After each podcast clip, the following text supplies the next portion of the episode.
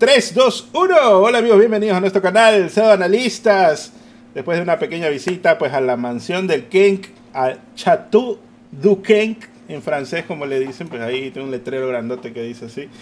Este, me, me llevó en su carruaje pues que, que era una, poco más de una calabaza de color blanco. Y, Este, un carrito chiquito, humilde. ahí. un carrito. Sí. Humilde. No, no, no. La verdad es que lo tengo que felicitar a Kenk porque a su edad la ha ido muy bien, la ha sabido manejar su dinero también. Así que excelente. Y Felicidades gracias. para Kenk. Felicitaciones y que siga adelante. Y por eso, esta semana también no hicimos directo. O sea, no se, se complicó entre semana porque Kenk tiene varios compromisos con los que pagar todo lo que tiene que se ha comprado. No, o sea, bueno, sí, sí, tenía full promos. Que sacar antes de que acabe el mes. Yo estaba así que, no, pues le escribí a Casi que le dije, "Es- no puedo, tengo que hacer videos hasta el último para, para cumplir. Sí, sí. Pero full de. ¿Cómo se llama? De Gran Ken 1, ¿ah? Ah, sí, bueno, la buena noticia es que ahora Eneve me está patrocinando allá. Entonces, Oh, qué god, qué god. Falta acá nomás. Está acá bien. falta, sí, sí. Bueno, y así pues eh, fue la visita, estuvimos por allá, muy bonita la casa de Ken, muy bonito su carrito, pero la colección, ¿ves? La gente está que dice, ¿y cuántas portátiles te le llevaste? Que no sé qué. Este man tiene más que yo y, y ya van a salir otras, porque por ahí Ah. hay una ahí a Neos, Asus que va a salir. la gente dice, ya, ya viene la, la séptima, la novena ahí a Neo para Ken. No pero creo. Está carita, está carita. ¿eh? Pero no Ah, la puse sí. en las noticias, pero se la ve que va a estar eh, un poquito carona, la verdad. Así que vamos a ver. Cuando ya sea oficial el lanzamiento, ahí quizás la ponemos en la noticia y conversamos un poquito más de eso. Que está que la promocionan como el competidor directo de la Steam Deck y todo lo demás, ¿no? Así que bueno. Ah, ve. Bueno, ojalá, ojalá vaya por ahí la cosa. Sí. Así que bueno, empezando pues esta semana con los Metacritic, porque hay varias cosillas que hemos, bueno, probado y también pues que van ahí saliendo y bien hemos visto quizás ahí, no sé si te dieron código para la, la colección de Final Fantasy Pixel Sí. Master. Sí, me dieron. Está Gra- buenísima. O sea, gracias a Dios. Está buena. Eh, es más o menos lo que yo quería. Bueno, tenía un poco de miedo de que en pantalla grande no se vean tan bien, porque obviamente son juegos antiguazos. Pero se ven bastante bien, honestamente. Quedé, quedé satisfecho. Está, está God, está God la colección. Y son seis, imagínate, seis juegazos. Sí, está un poco, un poco carita, eso sí, porque la gente me estaba diciendo, uy, papá, quería comprar todos de golpe, pero vale como 74 en digital, Sí, 74.99, sí, sí. algo así. Y yo dije, uff, pero es que sí vale la pena, pues aparte Square Enix te los, te los separa, ¿no? Te vende uno por uno por si quieres. eh, Pero yo creo que es mejor así, porque, o sea, siendo francos, los, así los, los must have, ¿no? Los que debes tener, ¿cuáles son? El 4 y el 6, Sí, para mí. sí, sí. Yo recomiendo el 3 también. El 4 sí es super must have y el 6 también, pero el 3 también lo recomiendo. También. Ah, de ahí el 1 y el 2 son como que los más Normalitos. quizás olvidados también, no solo normalitos. Y el 5 es eh, la joya que desapareció, supuestamente dicen algunos, de Super Nintendo, porque ese nunca salió en Super Nintendo. Entonces solo salió en Japón y ya cuando salió pues ya se había perdido toda la magia de los píxeles y todo lo demás. Pues entonces, bueno, de todas formas está ahí, me, ha gustado mucho, tiene muchas ventajas para eh, muchas cosas de calidad de vida, ¿no? Que te permiten casi que el juego pelea solo para cuando tienes los encuentros.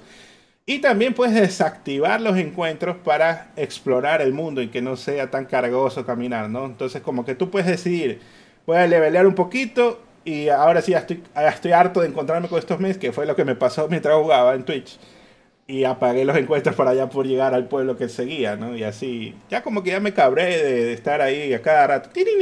Ya, pues chucha, ya quiero avanzar, ¿no? Entonces, sí, eso, eso está ahí. eh, también está para que camine más rápido. Bueno, esto creo que sí lo añadieron en- con parches del- en el GBA, creo que sí tenía esas cosas, ¿no? Pero de todas formas, vale mucho la pena, ya sea en Switch o en PC4, pues que lo prueben. Lo único que me pareció medio raro es que yo pensé que iba a ser un juego instalado y que ibas a tener para elegir así como, como que fuera Mm, biblioteca, claro, ¿no? Son los seis, están ahí. Ajá, y te dan los seis iconos como que fuera uno cada uno un juego. Entonces, bueno, pues está bien. También se puede hacer la compra completa o pues puedes comprar uno por uno. Como pienso que quizás esa es la ventaja, ¿no? Por si juegas uno y ahora sí ya vas a comprar el siguiente y bla bla. Y también me imagino en las ofertas, como ha sucedido en Steam, va a, va a pasar de que unos sí los ponen en oferta y los otros no. Eso pasó en la última oferta de Steam. Así que, bueno, vamos a ver qué pasa en el futuro. También por acá pues salió el Advance Wars 1 más 2. Y la verdad es que recién lo instalé porque estuve haciendo esta migración les- que, les- que te estaba contando, ¿no? Migré mi, mi SD, la migré a una de 512 porque hace poco salieron las de 512 un poquito más baratas. Entonces ya me compré una para el Steam Deck y una para el Switch. Y estuve migrando y recién ahí lo instalé porque ya me estaba quedando como con 30 GB de espacio nomás. Entonces dije, mejor me espero a que ya tenga la 512 para ponerlo de una. Pero lo he probado, pero tiene buenas calificaciones. Además, pues, estos juegos son buenísimos del, Game Boy Advance. Así que creo que todo lo que sea Game Boy Advance que están remasterizando, pasando a la generación actual, está llegando muy bien, al menos en recepción. Por acá, pues, también salió el Dead Island, que está, pues, poquito amarillito, directo al Plus, directo al Game Pass, pero esto en PlayStation 5, ¿no? En serie sí tiene 76, así que ya se hizo medio verde. Y en PC también tiene 75, así que está verde. Y bueno, está bordeando el amarillito. Injugable diría el Cake, pero la verdad es que no nos interesa tanto este shooter. Lo que sí estuvo la noticia es que ya alcanzaron un millón de ventas, según dice Deep Silver, que es el publisher. Y pues, eh, y eso que aún no se lanza en Steam. Así que cuando ya salga en Steam, porque está en Epic Games Store, tiene exclusividad ahí. Así que vamos a ver que en tres días alcanzó un millón de ventas. Así que bien por ese juego, pues que mal. tiene su audiencia todavía, ¿no? Por acá, ahora si hablemos de la joya de la corona, el Goti de Gotis, pues el Jedi Survivor. Y pues con algunas noticias que salieron en- hace casi ya dos semanas. el peso del juego supera los 150 gigas. Ya no entra en un Blu-ray ni siquiera el de doble capa. Así que el juego requiere que descargues partes adicionales. Pues el juego parece que va a ser masivo. Y al menos hasta lo que lo probé. El segundo planeta es un open world en su propio derecho. Porque Sí. la verdad es que es súper grande. Así que, y me imagino van a haber. Hay sidequests también, ¿no? No sé hasta dónde has llegado, Ken. ¿Ya, ya pasaste hasta otro planeta o sigues en el segundo? No, sí, sí. No, no, en el segundo, en el segundo. Eh, por ahí el Hackes, que también está jugándolo, me dice que él lleva seis horas en el segundo planeta y todavía sigue Wow. encontrando caminos y shortcuts y todo eso. Así que se lo ve que está bien amplio el juego, así que bacán por ahí. Pero tiene un 86 en Metacritic. También pues la parte mala es que ha tenido problemas de desempeño pues en todas las plataformas. Yo estoy jugando en PC5, no sé qué, que ahora es PCerdo, no sé si ahora jugando en PC o... ¿Tú crees, ¿Tú crees que va a ser tan hit para jugar en PC? No sé, No, me imaginé. En, en PC5, PC5, perro. Todo PC5. Y en Xbox, ah, porque ahí tienes tu pana pues con la cuenta compartida, ¿no? También, Entonces sí. ahí se te hace más fácil eh, comprar juegos. Pero en PC particularmente pues ni siquiera llega a los 60 FPS, así tuvieras la PC de 5 mil dólares con la 4090 marca Infinity, con el monitor que te da la vuelta así a toda la, cabeza. Eso pues no sirve de nada que tengas todo eso porque no, no alcanza los 60 FPS. Entonces obviamente el juego parece que está mal optimizado. Y Respawn ha pedido disculpas por el estado actual del juego en PC. Dice que van, esperan lanzar una serie de parches. Y este, el día de hoy, lunes, pues ya salió el primero de los parches. Pero mañana sale ese parche para consolas. Así que la verdad es que yo también jugando en PC5 veo que como que se atora el juego un poquito, pero es más que nada en el open world. Sí. Ahí en las, las partes como cerradas no se nota tanto problema, pero sí hay bastante stutter cuando ya se ve que como que quiere renderizar cosas lejos y cosas así. Bueno, en fin. También EA ha pedido que no spoileen los eventos del juego, así que me imagino pues siguiendo la línea, creo yo, ¿no? Del primer juego probablemente nos encontraremos con personajes relevantes, ¿no? De la, Del universo, sí, probablemente. Puede ser. Y también la noticia de que es el segundo lanzamiento físico más grande del Reino Unido, pues obviamente el primero era Hogwarts Legacy y Star Wars pues le está yendo muy bien, al menos en físico y en el Reino Unido. Así que chévere por allá. ¿Alguna otra opinión que te merezca que, que este juego, algo que no hayamos mencionado hasta ahora o adicional, no sé? No, yo creo que está bien. Creo que es un juego muy disfrutable. Eh, algunas cosas han mejorado del anterior. Me gusta. Yo pensé que iban a hacer a God of War, donde al inicio se inventaba alguna estupidez para quitarle todos los poderes y que empieces casi desde cero. La Metro, ¿qué God of War? Este nada, nada, la God of War. Y por suerte no. Por suerte no han, no han aplicado eso. El, el, inicio es mega fuerte del, del juego. Es, empiezas en Kurosant. Y, y pues es hermosísimo, las peleas también están bastante bien. Yo lo estoy disfrutando. A pesar de que sí, efectivamente, tiene sus caídas de frames, pero estoy disfrutando. Sí. Yo jugué dos horitas y. No, casi tres, ¿no? Pero llegué al Open World y dije, bueno, lo voy a dejar aquí. Y como viene un parche y todavía estoy jugando el Zelda anterior con mega gráficos gracias a la PC de 250, entonces dije, voy a esperar un ratito más todavía los parches. Aunque sí estoy emocionado por la historia porque se ve que eh, desde el inicio hay un hay un pequeño un, pequeño evento que sucede y también eso me no no puede ser los amiguis así que eh, está chévere está chévere. Se, se, nota que se han inspirado en cómo son las películas no eh, bastante fiel a lo que es Star Wars decía me parece Rob creo que Rob Rob también lo está jugando pero para la gente pues cerda, pues la posibilidad de que puedas pagar 15 dólares en EA Play Pro y pues directamente lo puedes descargar y jugarlo, ¿no? Así que eso está más simpático para los pecerdos, ah, al menos. Por acá pues pasemos a hablar del DLC del Chorizón. Pues resulta que tiene un 82 en Metacritic, pero eso no es lo tan relevante, sino que ha sido bombardeado con críticas homofóbicas. Metacritic pues decide al fin, por primera vez en la vida, tomar cartas en el asunto en la moderación de las reseñas de usuarios. Obviamente esto todavía no está aplicado, pero como que ya han anunciado que van a hacer algo. Y la verdad es que ahí me dio risa porque esto no ayuda al caso que siempre andan jodiendo de que los maletines y la pendejada, porque justo con un título de Sony deciden hacer algo cuando ha habido Uf, cantidad de títulos bombardeados. Pero a la final como que la media comienza a arreglarse o ellos mismos hacen algún tipo de borrado también. Me parece que antes han hecho este borrado de los ceros que le estaban poniendo todo el mundo algún título por ahí también de Sonic, creo, no sé. Entonces, ¿qué te parece que esto de que Metacritic recién quiere meter la mano cuando ya esto pues viene justo con un título, bueno, un DLC, ni siquiera un título completo, ¿no? Claro, bueno, lo que yo creo acá no es tanto obviamente porque sea un título de Sony, es más porque imagino eh, le están viendo como que es eh, comentario homófobo, por eso han, metido la mano ahí. Pero yo siento que no deberían meter la mano, eh, especialmente de esta forma, o sea, deben ver el mecanismo de que alguien que vote sea alguien que ha adquirido el juego.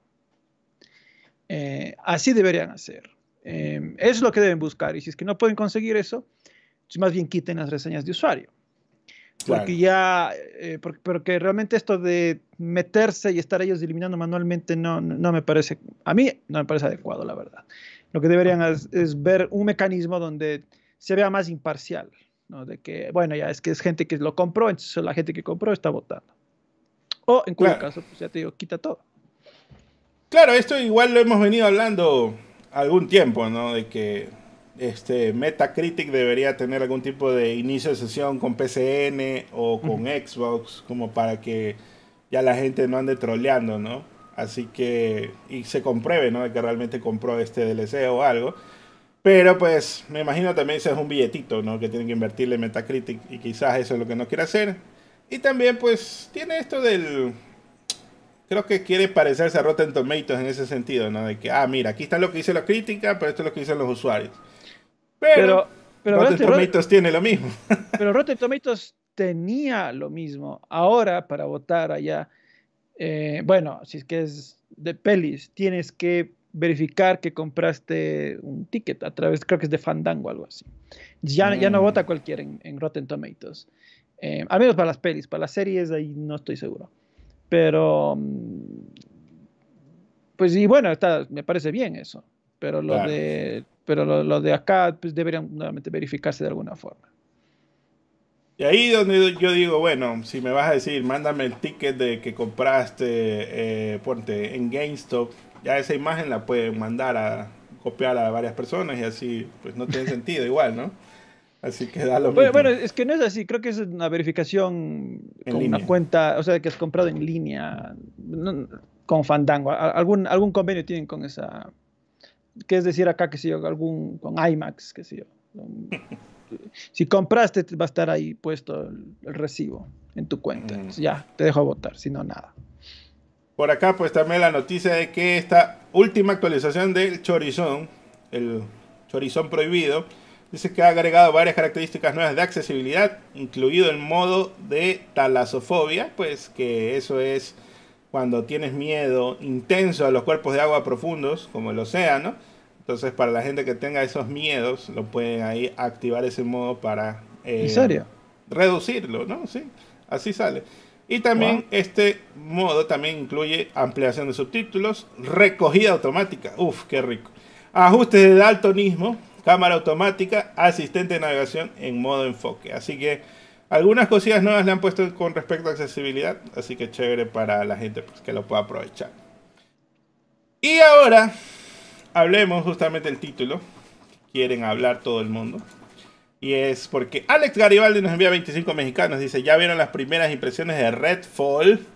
Y justamente pues Redfall en Xbox Series X tiene un 64 en Metascore con 27 reviews de em, críticos, ¿no? Em, también pues bueno, faltan 4 horas para que entren las, los reviews de usuario. Pero en PC, pues tampoco no le va tan bien. Pues tiene un 62 en Metascore con 17 críticas. Kenk, ¿qué pasó? Veníamos especulando esto de que eh, pues los inversionistas estaban presionando a Microsoft para que saquen juegos. Y pues como que este era el que estaba menos mal. O sea, que estaba más listo para salir. Pero luego de eso vino la noticia de los 30 FPS. Luego eh, en Twitter se vio que, eh, ¿cómo se llama? Subieron clips y hay una inteligencia artificial casi nula. También han subido imágenes del juego. Eh, la policía del embargo comenzó a bloquear imágenes que llegaron hasta bloquear a las imágenes de la propia cuenta de Twitter. El, mm. banner de Redfall fue bloqueado. Ah, también la gente pues estaba aprovechando. Hay un, hay un pequeño bug, no sé si es bug o quizás un control que no existe en que tú te puedes cambiar de región a Nueva Zelanda y con eso puedes activar el juego como que se te activó en la al tiempo correcto supuestamente entonces eso hacían para aprovecharse y soltar un día antes los juegos la gente en Xbox y tuvieron que parchar esa posibilidad de desbloquear el juego cambiándote de región y sacaron a todos los que ya se habían conectado al juego antes de tiempo porque están preparando un parche del día 1. Y mm. bueno, ¿qué, a todo esto, pues, ¿qué, te parece esto? De broma en broma decimos esto se fue al amarillo paz y no sé qué, pero la verdad es que esto ya no es tan divertido, ya se está poniendo medio triste. ¿Qué opinas? Bueno, eh, desde que inició el año, yo venía diciendo, lo que he visto de este juego no me llama la atención. Porque no se veía bien. O sea, no se veía tan interesante. Dije yo, creo que este juego va a ser normalito. Eh, ojalá me equivoque, es lo que siempre vine diciendo. Entonces, y bueno, cuando vino el anuncio de los 30 FPS hasta en Series X, yo dije, esto me huele a que este juego va a tener problemas eh, más allá de solo que no puede correr en 30 FPS. Entonces, pues lamento haber sido ave de mal agüero. la mufa, la mufa. Creo que ya se olía, creo que ya se olía que el juego iba... Porque bueno, vi algunas reseñas, lo que es, claro, se dice, em, tiene sus problemas, el mundo es vacío, poco interesante, em, la inteligencia artificial es malísima, em, hay algunos bugs notables. Y pues, bueno, capaz el juego se va arreglando con el paso de los meses, pero realmente el estado de lanzamiento del juego, pues, está ahí bastante limitado. bueno, en fin, no me asombra, solo eso diré, no me asombra. Eh, es un es un lanzamiento que no esperaba y que cuando ya vi estas reseñas dije, bueno, de todas formas, yo que capaz esperaba por ahí que esté en los 70 No me asombré que, me asombré que estuvo, ahorita está entre los 64 o por ahí.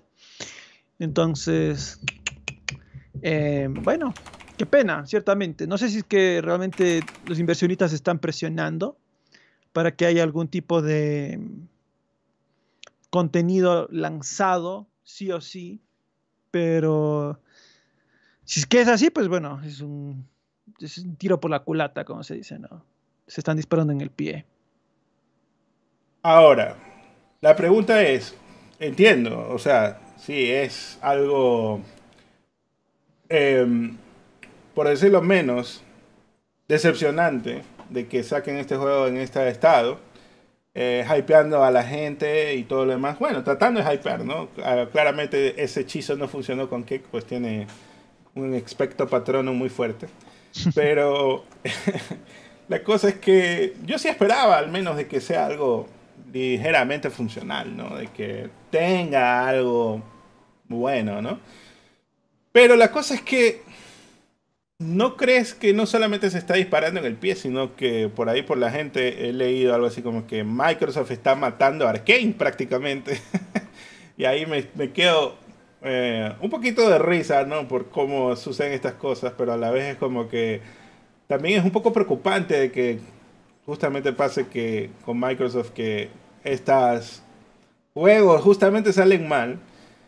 O quizás yo lo estoy viendo mal, lo estoy viendo quizás la óptica al revés, eh, y no sé si tú difieres de eso, porque quizás le conviene a Microsoft tener el juego mal hecho, mal parado, o bueno, puesto ahí con dos palitos para tratar de sostenerlo. Y eventualmente irlo parchando hasta que algún día digan, bueno, ahora sí ya funciona, ya es 60 FPS, ya le pusimos mejor inteligencia artificial, bla, bla. O sea, no sé. La verdad es que eso me huele a mí de que Game Pass como servicio es chévere en algunos aspectos, pero este es como que la cara, digamos, la cara mala, ¿no? Como cuando vas a la casa de alguien y tiene las cositas escondidas ahí arrumadas y no sabes que realmente pues, no tiene todo limpio como quizás pensaba. no sé. ¿Qué, qué, qué, qué pasa? ¿Qué, qué, sucede ahí? O, quizás yo estoy equivocado. ¿Tú qué opinas? O sea, o sea, tu opinión es que este es el este es el precio de sacar juegos día uno. Tener que lanzarlos este, en este estado, básicamente. Sí. Em, bueno, capaz por un lado, sí, pero más que yo creo que del precio de que salga día uno en Game Pass, eh, capaz es el, el precio a pagar por lanzar juegos eh, en, un, eh, en, un, sistema en el cual la producción de AAA ha sido bastante lenta. Y, no ayuda el hecho de que muchos juegos, muchos proyectos se han reiniciado, muchos proyectos no sabemos su estado, fueron anunciados como ese Everwild hace seis años y no tenemos idea qué, qué pasará con ese juego. Entonces, bueno, eh, yo sigo pensando que es, un mal negocio lanzar el juego en este estado. Yo sigo creyendo que es un mal negocio lanzar el juego en este estado porque, aunque claro, lo mejor es a largo plazo, no todos van a ser Sea of Thieves. Bueno, que bueno, Sea of Thieves se lanzó, fue un gran, un, gran, una gran catástrofe de salida porque pues, igualmente carecía de contenido, eh, tenía sus problemas técnicos, la gente estaba muy decepcionada, no había mucho que hacer pero con el paso de los años fue mejorando, mejorando, mejorando, y actualmente es un juego que tiene por ahí una media de jugadores de unos 9000 diarios. Entonces le va, le va bien, pongámoslo más, más claro. Eh, pero no, no a todos los juegos le va a pasar eso, pues. No, no todos los juegos van a ir mejorando, no todos los juegos van a tener ese, ese, esa ventaja. Entonces, ojalá me equivoque y ojalá pues Redfall en cinco años esté en el mismo, la misma situación que Sea of Thieves. Pero yo creo que es medio lanzar una moneda al aire, lanzar un juego así. También deberías ponerle toda, toda la carne en el asador de salida, para mi gusto. Ah, la cosa es que sí quisiera que fueran mejor, pero siento yo que esto va a rebotar más adelante y por eso tampoco no digo como que, ¡ah, mira lo que pasó! Sino que algún día van a, bueno, quizás no hoy ni mañana, quizás unos tres meses, seis meses, quién sabe, no, no puedo decir exactamente. Quizás, quizás no hoy, no mañana, no en tres meses, no en un año, ni en dos, ni en tres. Pero algún día. Pero eventualmente. La cosa es que sí, ¿no? O sea, algún día puede suceder y pues por ahí estoy viendo con comparaciones que Forspoken con Redfall. Pero bueno, al menos no tuve que comprar un publisher de cuántos millones para, para tener eso. Claro. Así que creo que la sacó barata en este caso Sony, en todo caso, ¿no? Así que bueno, en fin. Continuemos. Por ahí me dice que hay un meme de Spider-Man, pero no le, no le encuentro nada. Puras mentiras, fake news de ahí. Bueno, en fin. Así con Redfall. Vamos a probarlo. No, no sé, ¿qué? ¿Tú no lo vas a probar ya? ¿O sí lo vas a probar? ¿Quieres jugarlo en directo? capaz para, para, bajarlo ahí. No, no, si no. Va a probar, digo, un rato, no sé, pero no sé si vas a poder cuando yo pueda y eso, ¿no? Esa es la ah, cosa. Bueno. como es cooperativo, sí sería chévere, pero puede ser. Es, es, es, que, es que de lo que leí las reseñas, lo, lo recomendado es jugar en cooperativo, porque jugar solo es, es el modo Elden Ring, el modo Souls, así, porque la inteligencia artificial es malísima. Entonces, lo recomendado jugar con alguien. Ah, bueno, en fin, eh, intentaremos probarlo de todas formas, ¿no? Para ver qué, qué pasa ahí. No, no, no nos comprometemos, eso sí. Vamos a ver qué pasa. Hablemos ahora pues de las... Ahora ya no se llaman NPD, sino que pues la compañía se llama Circana. Se fusionó con otra empresa y ahora se llama Circana. Y ahí estaba trabajando pues nuestro amigo Matt Piscatella que constantemente en Twitter publica pues las estadísticas y resulta que los juegos más vendidos de marzo al menos de físico y los digitales de eShop, PlayStation, Steam y Xbox pues dicen que el top fue Resident Evil 4 así que felicidades esto pues para Estados Unidos ¿no? en el puesto 2 está Hogwarts Legacy llegando por ahí también el Tercero está en MLB The Show 23, aunque está en Game Pass, la gente igual lo compra físico, ¿no? También pues está Call of Duty Modern Warfare 2, bajo el puesto 4, desde el puesto 2. Está The Last of Us Part 1, con las ventas de la... No sé si está el port de PC ahí incluido, porque sí está medio decepcionante eso. Pero está en el puesto 6 FIFA, bajando, gracias a Dios, al fin ya está bajando ese FIFA. Eh, WW2K23 en el puesto 7, Elden Ring en el puesto 8 para Mimir. Madden NFL 23 en el 9, Mario Kart 8 en el puesto 10, subió desde el 13. Debe ser eh, quizás anticipación por la película, ¿no? Supongo.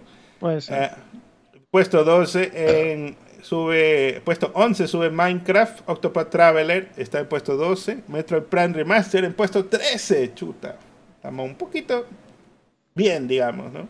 Para no ser tan no ponernos tan tristes. Eh, Pokémon Scarlet Violet en el puesto 14. God of War Ragnarok sigue dando guerra en el puesto 15.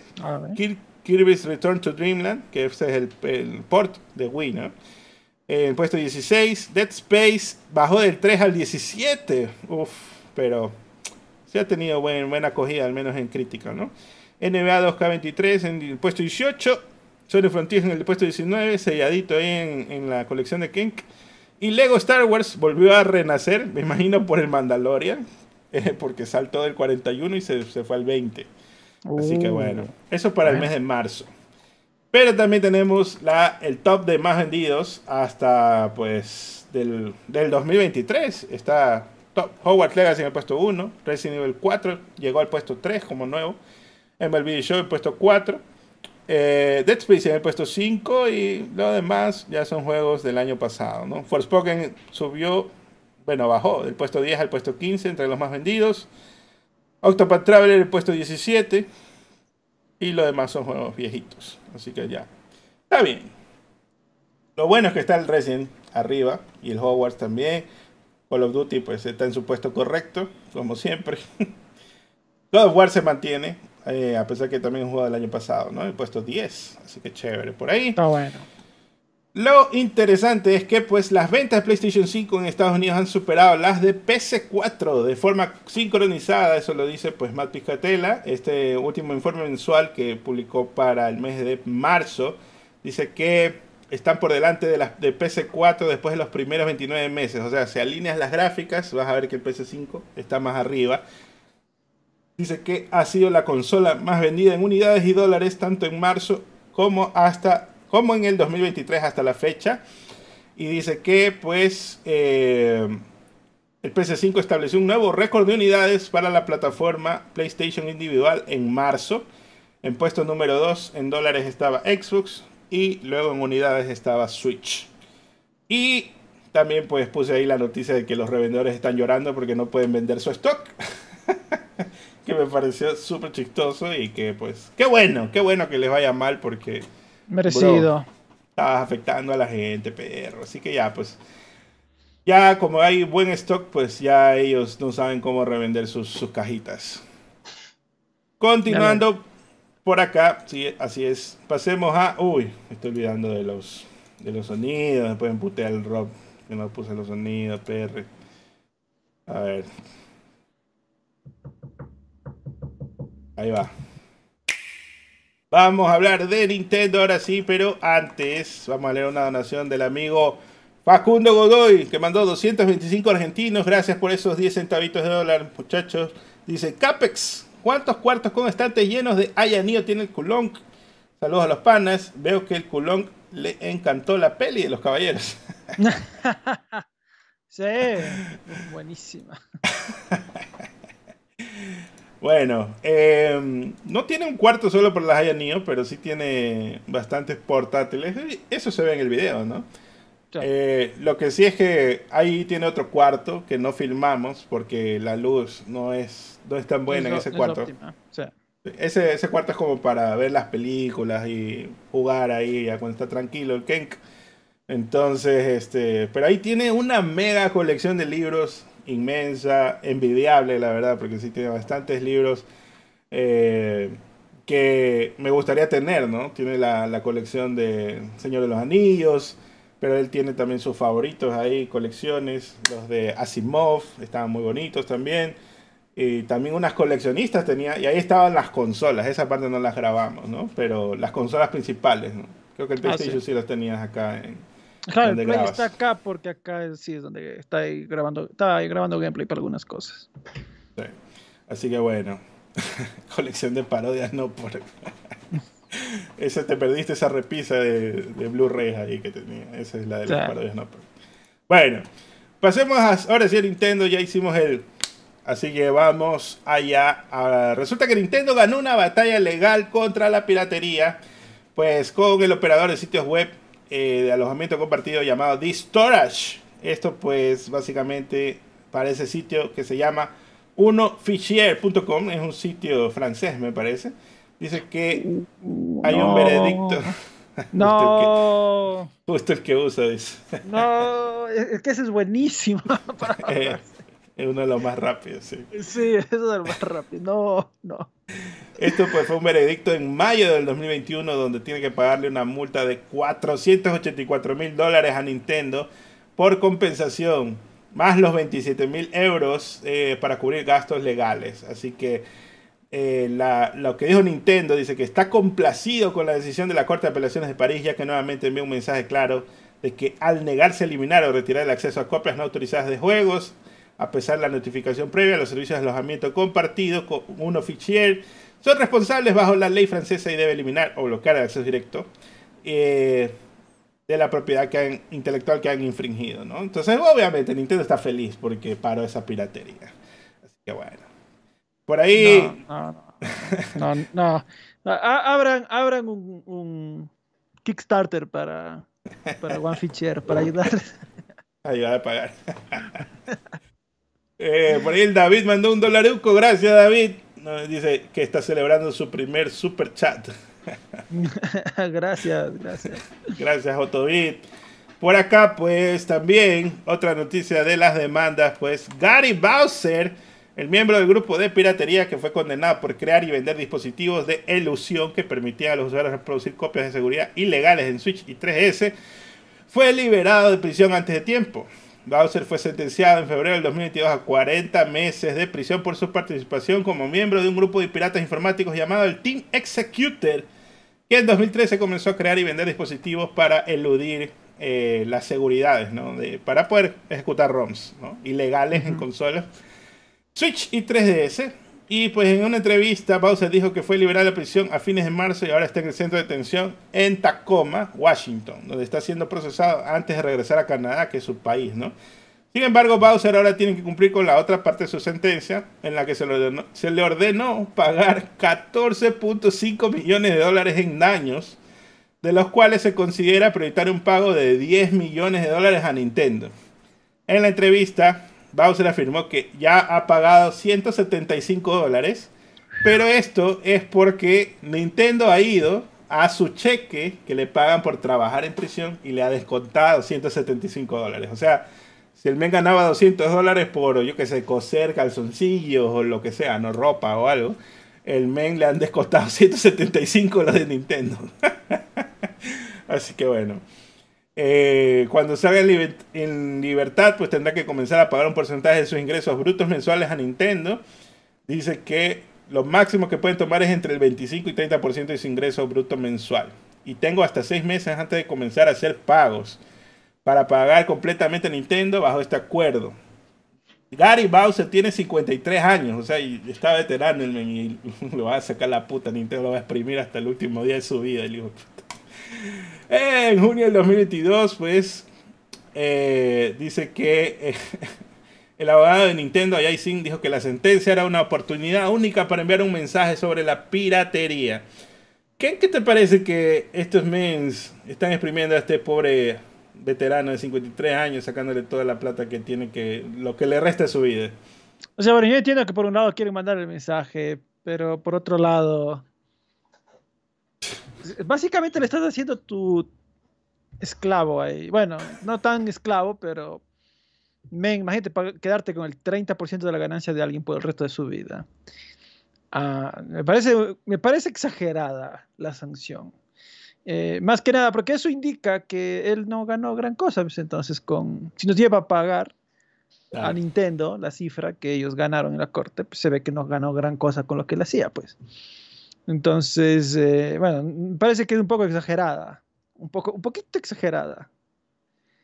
y eh, con eso he visto varios mensajes que dicen que es moralmente piratear a, es moralmente correcto piratear a Nintendo y bla bla. y bueno, ¿qué te diré? Mal no me siento de lo que Nintendo, pues hijo de puta, está quitando tanto dinero a este pobre hombre. Así que bueno, no sé. Es una desgracia lo que está pasando. O sea, de todo es que el men hizo creo que la ingeniería reversa inicial y después vino un software libre que ya ese es el que todo el mundo usa ahora porque eso ya quedó desfasado. Así que eventualmente, pues, y ellos andan tranquilos, los de Atmosphere, ¿no? Así que bueno. Sí, bueno, qué, qué pena honestamente por el, por el hombre, pero pues, bueno, eh, no, sé, no sé cómo podría ser él para legalmente no, no zafarse ahí, ver a alguien que le mantenga o algo así. Ni cómo ayudarlo con, ¿cómo se llama? Con un GoFundMe, porque eso va directamente al bolsillo de Nintendo, me imagino. Claro, Nintendo decir, no, véngase. Pero bueno, no, queda más que agradecer de que vivimos en Latinoamérica. Nintendo no, no, puede meter sus garras sobre nosotros. Aún. Aún no hay, no hay extraditación, dice que gracias. Es lo bueno, lo bueno que vivo en un país sin extraditación.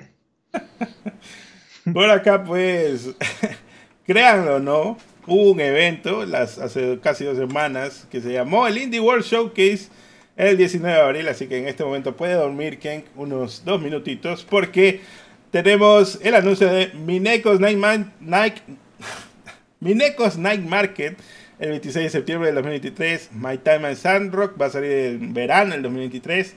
Playtap sale en octubre, Kids and Cats of Calico sale en otoño, Rift of the Necrodancer sale en 2023, la secuela del, del Necrodancer, ¿no? A Little to the Left, Cupboards and Drawers DLC sale en junio, Shovel Knight Pocket Dungeon Puzzles Pack DLC sale en primavera, Cult of the Land Relics of the Old Faith Update sale el 24 de abril, bueno, ya salió, ¿no? Animal Well sale en invierno del 2023, es el juego publicado por, el, por Donkey, ¿no? eh, Video Game Donkey. Crime ah, en serio, buena.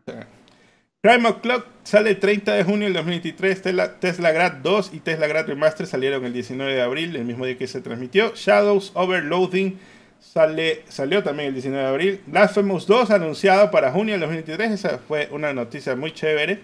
Oxenfree 2, Los Signals, también va a salir el 12 de julio. Ese es un estudio de Netflix. Paper Trail sale en agosto del 2023. Little Kitty Big City sale en 2024. Chance of Cenar sale el 5 de septiembre del 2023. Rotato también sale este año. Escape Academy Complete Edition sale en otoño. Five Nights at Freddy's Security Breach para los fans también ya salió. Bob Rush Cyberpunk sale el 18 de agosto de 2023. Eso fue todo lo que anunciaron. Algunos juegos, pero la mayoría tranquis. Solo el Blasphemous me pareció la noticia más chévere.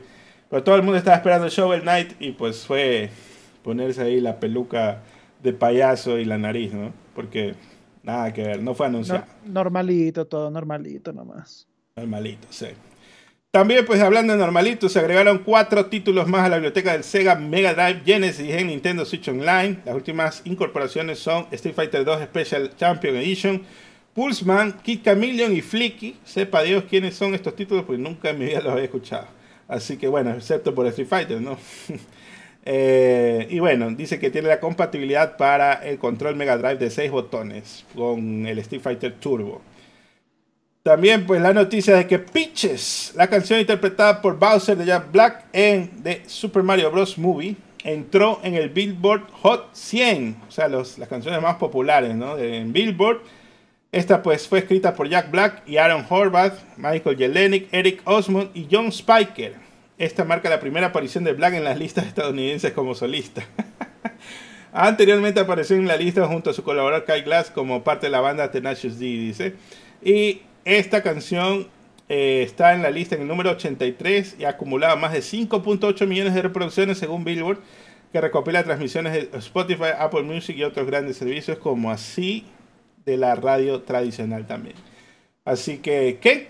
¿Qué te parece que Peaches, Peaches, Peaches, Peaches, Peaches está bueno, está ahí en ese top? ¿Seguro va a subir más o ya ahí nomás quedará? Mm, probablemente sube más. La canción está en tendencia. Eh, hoy día justo fue el, cumpleaños de una sobrina mía. Y todas mis sobrinas están obsesionadas con esa canción del Peaches, Peaches. Y así, ay, Dios mío, no. Es, es el es esa canción de Frozen otra vez. O sea, es que cuando, cuando salió Let It Go, igual se. Libre soy, que era en español. Igual ah, se obsesionaron por meses con esa canción y era como que ya está otra vez cantando esa huevada. sí. Totalmente, totalmente. Bueno, pero mm, te cuento que hablando de la peli, ya me la vi en inglés. Y Creo que algo, bueno, ya hablaremos a detalle de Pseudo Geeks. Y tú decías algo así de que los chistes son, hay algunos chistes que son mejores en inglés. Creo que lo que más me impresionó es que la boca cuadra mucho mejor cuando dice las cosas, como que la expresión facial y parece que lo que está diciendo en inglés cuando a veces no se parece en nada cuando lo dice en español. Porque hay veces que dice, ay, no inventes. Y no, no parece que era eso cuando mueve la boca, sí. O sea, mueve la cara también. Entonces, hay algunas cosas que ya pues vienen con la eh, traducción, ¿no? Con el doblaje, así que ya pues ya toca aguantar nomás. Pero bueno, la canción está buena, eso que la gente está... Totalmente. Ahí nomás, ya, demandado. Por acá, pues, continuando. Eh, ahí me, estaba guardando un chiste para el Pseudo Ya lo, voy a guardar para el Pseudo Cuando hablemos de la película de Mario otra vez. También, pues, resulta que Nintendo ha anunciado que cambiará el nombre de Spike. Esto, pues, haciendo referencia a este personaje de Wrecking Crew que sale al inicio de la película y también, bueno, sale al final. Eh, pues él era un, un enemigo en ese juego, en el juego de 1984, dice que después llegó a NES. Pero resulta que, ¿por qué le cambian el nombre? Porque en Japón este personaje se llama Blackie. Entonces tuvieron que cambiarle el nombre a Spike como está en inglés, para que no sea tan controversial, ¿no?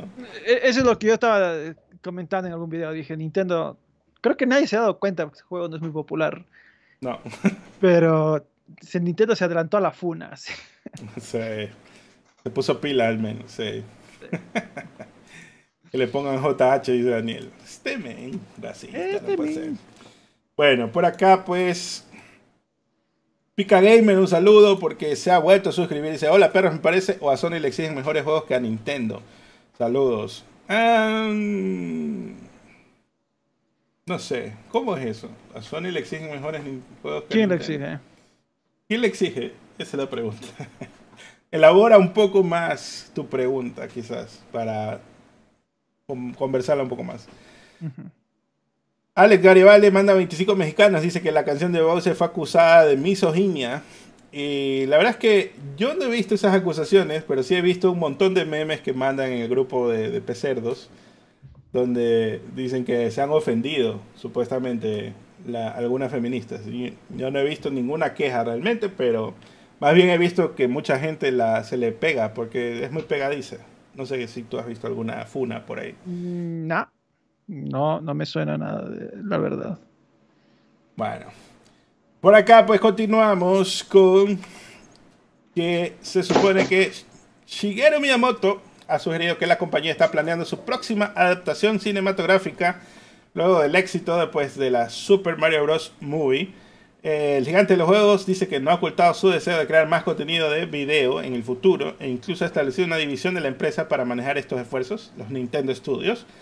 Dice que habló con Nick Kay esta, la, bueno, la semana pasada y él ha insinuado, Miyamoto, que la próxima adaptación cinematográfica podría centrarse en diferentes personajes de Nintendo.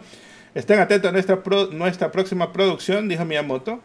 Dice que esta vez fue Mario el centro de atención, pero Nintendo es como una agencia de talentos. Tenemos muchos otros artistas en nuestra lista. Esto pues, eh, Miyamoto no reveló más, más detalles, solo dijo, hay varias formas de desarrollar personajes para la pantalla incluidos personajes que son adecuados para el cine y personajes que son bien conocidos. Así que básicamente Miyamoto dijo, así, vamos a hacer algo, no se preocupen, porque esto me suena que no dijo nada realmente. Claro, no dijo ah. nada, pero no, realmente estoy seguro que algo deben estar haciendo y no, no necesitaba que Nintendo lo, lo confirme. Claro, pueden hacer incluso shorts, ¿no? De, con Yoshi, con Baby, Baby Luigi, Baby Mario o algo y queda súper bien como teaser para ya hacer a, ver cómo responde la gente y cosas así. Así que bueno, vamos a ver. También dice que The Super Mario Bros. Movie ha superado incluso sus altas expectativas antes de su lanzamiento en Japón esta semana. Dice que de su estreno mundial a principios de este mes, la película de Illumination ha sido un gran éxito de taquilla, según los informes. Su tercer fin de semana fue el más alto de la historia de Universal en los Estados Unidos y está en camino de generar más de mil millones de dólares a nivel mundial. Esto pues Miyamoto dice, tenía un nivel de expectativas de que esta película también le iría bien, como el parque temático Super Nintendo World, pero me sorprendió mucho que fuera más allá de lo que podría haber imaginado cuando finalmente salió. Así que, ¿qué, qué te parece? Que Miyamoto le tenía más fe a la del 93 que a esta película del 2023. Bueno, Miyamoto parece que no, no, bueno, es que capaz, capaz para la época tenía más sentido, pero para hoy en día creo que eh, los estándares son más duros para pelis de adaptaciones. Creo que en los... ¿En qué año salió esa? ¿En los 80s, 90s? ¿En qué década? 90 Creo que era más común esas adaptaciones culeras. Eh, yo recuerdo... con cartoncito nomás. O sea, yo recuerdo haber visto una, por ejemplo, de los maestros del universo. Ah. Que, era, que era hecho mierda. Y, así, loco. Eh, capaz que es que los estándares en esa época eran así, ¿no? cualquier huevada, ya está. Entonces, bueno, eh, capaz por eso en ese entonces Miyamoto dijo, ya, capaz le va bien. bueno, puede ser, puede ser. Ahí Quizá le tuvo fe ahí a los directores y ya cuando salió. Bueno, ahora que ya salió, no puedes conseguir esa película en ningún lado. No la puedes ver por stream, no puedes comprar el DVD. O sea, tienes que irte a un man que vende copias piratas. Ahí, a le vende. Nintendo quiso borrar con todo su poder la película lo más posible. Por acá también, pues, resulta que la película de Super Mario Bros. parece que ya ha cruzado la marca de los mil millones de dólares esta semana, este fin de semana. ¿Qué pasó? Eso lo dice Office Box Office Mojo. Estas le hicieron algunas estimaciones y vieron que este fin de semana superaría a el, el billón, ¿no? el billón gringo, que es mil millones. Dice que es la película más grande del 2023 Ant-Man and the Wasp en segundo lugar y John Wick en el tercero. Aunque están mal ahí en los lugares, pues bueno. En general dice que es la segunda película más... A ver, dice... La segunda, más, la segunda película más taquera del año es Avatar The Way of the Water, sin embargo, pues se lanzó a fines del 2022. O sea, lo que generó fue para... Contaba para el 2022 por no salir en el 2023. Así que bueno. ¿Qué te parece que ya llega a los mil millones y esto pues todavía falta, como dije la vez pasada, ¿no? Faltan los DVD, falta cuando salga en streaming. la gente uh. está preocupada de que qué servicio de streaming va a salir, pero puede salir en cualquiera realmente, ¿no? Falta lo más relevante, Capits, falta la mercancía, los juguetes y esas cosas. Uh. uh, ahí van a generar cualquier cantidad de billete. Nintendo aquí se hizo eh, la cantidad de, dinero que no te imaginas. Entonces, por eso digo, no, no me asombra que ya estén eh, hablando de spin-offs internamente. Más bien me asombraría que no estén. Inclusive de qué más pueden adaptar. Eh, yo hablaba en Twitch con la gente, pues, y me decían, yo creo que, alguien me decía, no, yo creo que Zelda tiene el potencial de ser igual de grande. Mm. Yo digo, no creo, la verdad. No. Porque, bueno, es que Zelda no tiene el mismo reconocimiento que, Mario. Que Mario, claro. Es que solo con ver cuántos juegos de Mario sacan versus cuántos juegos de Zelda, ¿no? Salga, saldrán dos o tres a lo mucho eh, por consola. Y Mario salen seis. Así claro, no, bueno. O sea, es que Mario es un personaje que es conocido hasta fuera del gaming. Eh, por gente que en su vida habrá probado algo, ni un videojuego. Pero saben quién es Mario. En cambio, Link, Zelda, etcétera, chance, chance. Pero no sé de aquí cuál puede ser, pero de todas formas creo que si adaptan Zelda hay potencial para que sea un éxito, no como Mario, pero sí para que sea un éxito. Y a ver qué más adaptan. Eh, obviamente la que, si es que adaptan, sabemos que se va a estrellar es Metroid, obviamente. Pero, a ver, sí, obviamente, pero yo creo que la secuela, segundo la segunda película de Mario, tiene que coger ahí una película que ha hecho otro estudio y le tienen que cambiar los skins nada más y ahí ese es el verdadero éxito que va a tener ahí. Mario 2 Perfecto. fiel, fiel sea canon el juego. Oye, pero lo que te voy a decir es que ¿qué te parece que está tan devaluado el dólar en Argentina que tuvieron que transmitir la película de Mario porque ahí ya no iba a generar mucho realmente? Transmitir, ¿cómo transmitir? transmitieron la película en la televisión directamente. ¿En serio? Sí. No, ¿en serio? Sí. Vaya, vaya. Bueno, qué pena. El peso, bueno, de lo que yo vi, pues el peso en Argentina está en, está mega devaluado, pues no está en, la conversión creo que es 450 a un dólar, algo así. Y ya. Cuando empezó el programa hace una hora era 420. Y ahorita, ya... y, ahorita ya... está. O sea, bueno, las noticias de Argentina son catastróficas. El, otro día escuché que el Banco Central ya no puede imprimir papeles y están pidiendo a otros países que les ayuden a imprimir pesos. Y de, en mi vida he oído que eso pase, pero. Qué pero digo, bueno. Está pidiendo a Venezuela que imprima, dice. ayúdame a imprimir pesos. Que, sí, creo que más caro les va a salir traer tanto peso, ¿no? Que, lo que vale el peso mismo, pero. Pero bueno, sí, no, no me asombra. No me asombra que. Tiene que hacer como acá, que se inventan un nuevo billete más grande, así, para imprimir más, más rápido. Sí, claro, deberían sacar, aunque bueno, la devaluación igual eh, va a durar poco eso, ese nuevo billete más grande. Es que creo que ya ahorita el billete más grande que tiene Argentina equivale a 2 dólares y un poco centavos. Eh, y ese es el billete de mayor valor que del peso. Entonces ya no vale nada pues, la, la, la, moneda de ellas. Mientras tanto, el Maxi que cobra en dólares está. Puta, ese men, ese, men ahorita debe estar comiendo eh, caviar, de estar ahí con, su buena vino ahí en una mansión viviendo. Comprándose una nueva casa y otras casas. Sí, ese men, uff. No, bueno, qué pena por Argentina, la verdad. Esperemos que, esperemos que mejore la situación. Y bueno, les toca hacer como Venezuela, ¿no? Que nunca se dolarizaron, pero a la cuenta ya son un país dolarizado. Oye, bueno, pero transmitieron y no se sabe si fue un error, fue alguien malintencionado y todo, pero pues ya se, se transmitió y no sé cómo, pero hubo alguien que grabó ese feed y eso está el torrent ahí para verlo. Pues, me decían que estaba en HD, pero no está tan HD. O sea, sí se nota que está grabada de, otros, de otra fuente, pero pues, digamos... o sea... 360p más o menos, o sea, no se ve tan mal. Peor se ve el de Cam, que es la que se, se popularizó primero. Ah, ya, ok, ok. Bueno, la que yo vi en Magis parece que era grabada en cine, pero... Sí, sí. Sí, pero ya, si te la ves en Cuevana o algo, estos me, me decían, no, si está en HD, HD, más o menos, ¿no? Tampoco no se ve 100% HD, pero sí como un 480p, así. Lo que pasa acá es que parece HD si lo ves en el celular, en el Ah, sí, claro, sí. Justamente en la PC no me abría, pero cuando abría el celular ahí se abrió. Y yo dije, ¿qué pasó aquí? así que bueno. Pero fue chévere que estuviera ahí porque ya lo pude ver el fin de semana. Invité a mis sobrinas y vinieron acá a ver, a estrenar la nueva tele y, pusieron pues puse la película de Mario y estuvo, oh, al fin vamos a ver la película de Mario, no la habían visto. Claro, casi cualquier excusa para hablar de sus millones. Este me.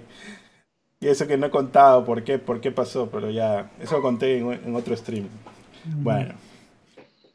Es HD para Argentina, dice.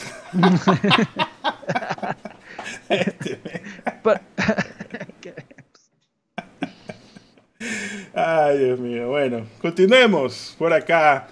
Porque Nintendo asistirá a la Gamescom 2023 a finales de este año. Pues confirman. Dice que el organizador del evento. Dice que una gran empresa volvería al espectáculo. Pues ya han confirmado la asociación alemana que Nintendo se exhibirá, se exhibirá, Nintendo exhibirá después de una ausencia de cuatro años, ya nos exhibiste. Estamos emocionados de anunciar que Nintendo estará presente en la Gamescom 2023, dijeron los organizadores, que estén al tanto y toda la cosa.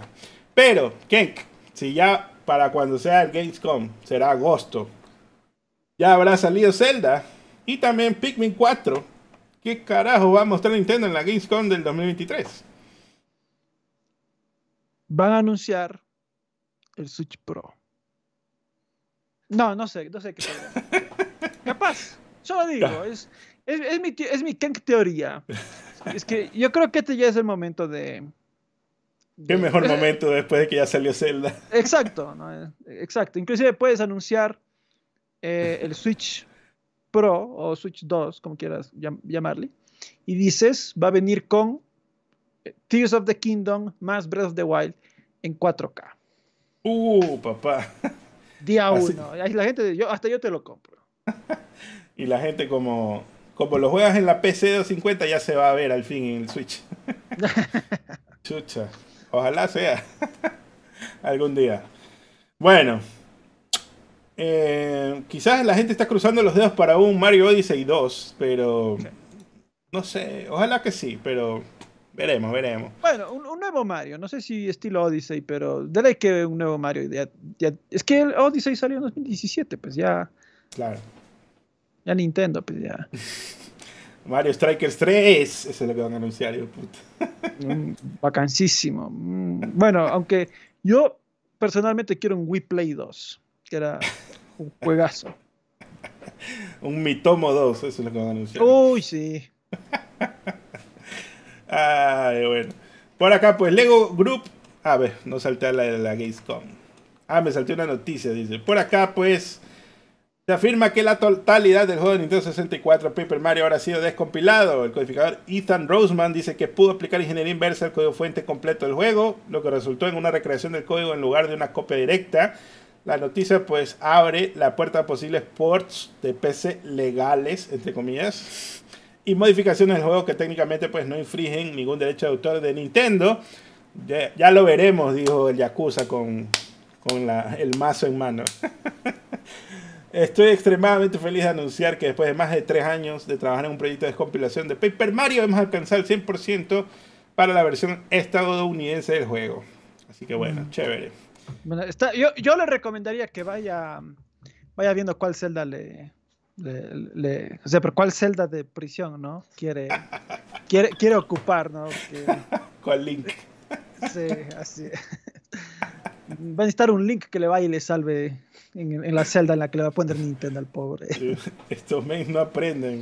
No, usted no aprende, ¿verdad? No, debió hacer eso. Bueno, lo de la Gamescom y de ahí viene Lego Group ha anunciado planes para lanzar cuatro sets de expansión de Donkey Kong este verano, programado para lanzarse el 1 de agosto. Los cuatro conjuntos de expansión son Donkey Kong's Tree House, Diddy Kong's Minecraft Ride, y Dixie Kong's Jungle Jam y también Rambi the Rhino, o sea, el rinoceronte de los juegos de Donkey Kong Country. Contarán con Donkey Kong, Cracky Kong, Diddy Kong, Funky Kong y Dixie Kong. ¿Qué, y, King Kong, ¿no? King Kong, uno, de lentes ahí. sí, no, no, hay un King Kong. El, Funky sin, sin el... La cosa es que está bien, pero no sé, está medio rarito esto, no sé si combina muy bien con lo de Mario. Pero, pues sí, para la gente que, lo quiera tener, porque se ven más como para tenerlos ahí modelando nomás. Así que bueno, veremos qué tal queda. Y ahora la noticia que está esperando la gente. Zelda Tears of the Kingdom se filtró en línea casi dos semanas antes de su fecha de lanzamiento oficial. Este día de hoy, lunes las imágenes y videos parecen mostrar la sección de apertura del juego. Comenzaron a compartirse ampliamente en los sitios de redes sociales y canales privados de Discord. Un jugador incluso transmitió el juego en Twitch durante 30 minutos antes de que le cayera el Van Hammer a pedido del titular de los derechos de autor. De particular preocupación para Nintendo será que algunos de los medios compartidos afirman mostrar la tan esperada secuela de Nintendo Switch ejecutándose a través de un emulador en PC. ¿Qué? ¿Ni PC 250 lo va a correr? O no todavía? ¿Qué opinas? Yo creo que es factible que sí. Yo, creo que es factible que sí. Eh, ya sabes, esos PCs de 250 que le armas con una 4090. Entonces, sí. Por ahí estaba viendo que estos emuladores lo ejecutan, pero en medio lentito, el sonido se desfasa. Así que todavía tienen dos semanas para meterle parchecitos al juego para que. Ah, bueno, al emulador, ¿no? Para que eh, quede corriendo joyita ya cuando sale el juego oficialmente, ¿no? Así que incluso uno de los emuladores ni siquiera lo ejecuta, no, sabe ni qué carajo está ejecutando, así se, queda iniciando y ahí se queda ciclado. Mm. Pero el otro sí lo ejecuta, así que por ahí alguien me decía que le corre a 20 FPS. Yo llego a 40 y no, no tengo la última tarjeta, así que espero que a quien le corra pues a 120 FPS. Con su 4090. Eh, ¿Cuál? ¿El Zelda? Sí. No sé, porque yo, bueno, es que como te dije, tengo que configurar porque intenté correr el Breath of the Wild. bueno, o sea, me va relativamente bien a 1080. Y, pero bueno, por ahí como que se, a veces se, se cuelga pequeños microsegundos, ¿no? Porque está compilando. No sé, entonces creo que tengo que configurar un poco mi SEMU.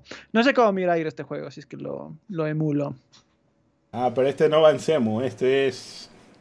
Son otros emuladores. Sí, pero es que... Bueno, el Breath of the Wild no sé cómo va en, en Yuzu. No sé si alguien lo ha probado. No es tan bueno. Lo que pasa es que SEMU es muy avanzado. Claro, es que mucho más tiempo. Claro, es que es de Wii U. Por eso tiene tiene un, ese emulador tiene un montón de opciones. Puedes ponerle cheats, puedes ponerle eh, vidas infinitas, puedes desbloquear un montón de objetos desde el inicio. O sea, es, es hiper cómodo, la verdad, el, el CEMU. Eh, obviamente estamos hablando de que hemos dompeado nuestras copias personales de Zelda. Ahí. Obvio, obvio. Aquí está. Nintendo me mandó código de reseña personalmente, Miyamoto. Así es, autografiado. Junto con, Eio Numa, me enviaron ahí la copia autografiada. Entonces estamos hablando de nuestras copias, por si acaso, personales, que nos ha enviado. Así que bueno, ya lo tenemos. No, no, de, hecho, de hecho, cuando ustedes vieron mi video de mi colección, yo tenía solo dos juegos de Wii U. Uno de esos era Zelda. Este, men. Bueno, eh, no les recomiendo buscar a nada si no quieren salir demandados, pero si se quieren arriesgar, se pueden suscribir al Discord y ahí les pasamos algo por ahí que pueden continuar. Bueno, continuemos. Hablemos ahora sí de. Dice que hablemos de. de ¿Cómo se llama? Que hablemos de Redfall, pero ya, ya hablamos de Redfall. El galanazo. Está buenísimo. Eh, God, Gotti. sobre 100. 100 sobre 100. Es el Gotti. El Gotti de todos. Me van, me van a hacer clip de hater, pero por ahí leí que alguien me puso en, mi Twitter, en mi Twitter, en respuesta, que es el GOTI, es el Garbage of the Year.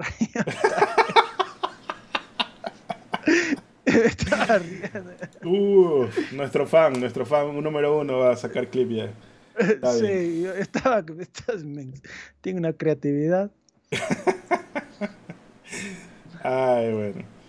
Por ahí también vi unas, me pasaron eso en redes sociales, ¿no? La diversión no se mide en FPS, decían antes de que salga el juego. y el FPS es el último de los problemas, loco. Pero bueno. También el Galanazo 16 manda 1100 chilenos. Dice Nintendo no se compra en mulas. Saludos de Chile. Bueno, es tu opinión. Hay que apoyar a Nintendo para que se recupere de Wii U. No, ¿de qué? ¿De qué? Del Oye, el Kralex me mandó que se ha comprado el OLED Zelda. Yo así, este men, qué suerte. Pero digo, o sea, Nintendo tanta caño. Ni siquiera viene el juego incluido, o sea, solo es la edición. solo, es la edición Zelda.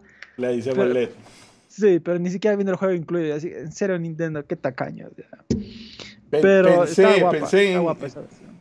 Sí, sí me gusta, es bonita, pero Solo con pensar de que esa, igual tengo que comprar todos los juegos originales, dije, no, perro.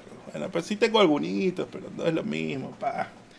Así que si fuera 200 MHz más rápida, puta, sin pensarlo compraba. Oye, pues. así, así fuera un salto mínimo gráfico o, de, velocidad, de, tiempos de carga, etcétera, yo lo compraba. O sea, si, fuera 40 FPS en lugar de 30 FPS, cosa que se sincronice y se vea como 60, como la Steam Deck. Puta. Compra segura. Sí. Eh, para mí era compra segura, pero como no, hay una mejora más allá de la pantalla, dije, nah. Dice que leí también por ahí de que se percibe ciertas fallas en el, en el OLED de la Switch. Si le bajas todo el brillo, y se ve verdosa, dice que la pantalla está mal. Mm. Y eso se, han estado quejando por ahí algunos users de recetera, pero he visto que parece que es un 50% de que esa imagen te salga bien o te salga mal, o sea, como que puede ser una variación de fábrica nada más. Mm. Así que, ya, pues así es la suerte también. Por eso también dije, si se me compraba esa huevada y salía decepcionado, no, no, no. Que ya, pues, bueno. Continuemos por acá, pues, con.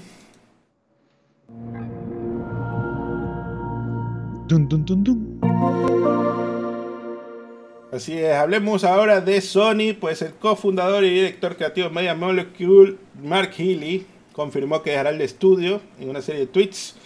Dijo, entonces después de 17 años increíbles de conocimiento y construcción de Media Molecule, he decidido que es hora de volar del nido, zarpar y trazar un nuevo rumbo. Fue su último día.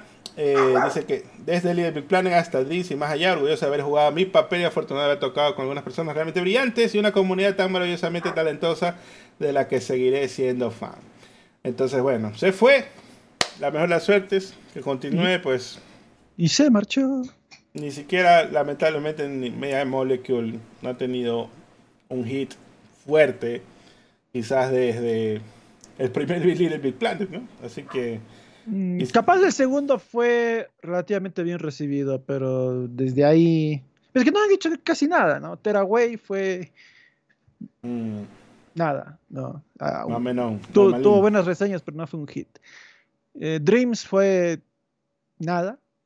Y bueno, Little Big Planet 2 algo, algo hubo, pero no. Qué pena, la verdad. También por acá, pues, Bungie ha afirmado que tiene pruebas irrefutables que identifican al filtrador de información confidencial. Resulta pues que Bungie estaba haciendo estos eventos de conferencias comunitarias y como que decían, venga para acá, amigo Ken, que le vamos a dar las noticias exclusivas para que haga cobertura en los próximos seis meses. Y te daban ahí los secretos y bla, bla, bla. Pero parece que uno de esos, obviamente no Ken, sino alguien de ese círculo, pues le estaba recibiendo esta información y la estaba filtrando a redes y a todas estas subcomunidades que tienen ahí. Entonces, todo esto, pues ellos estuvieron investigando para ver quién es y ya dicen que ya no se van a expresar más sobre el asunto, pues ya lo tienen identificado y pues lo han, me imagino, optado por hacerle blacklisting para ya no, no darle nada más de información.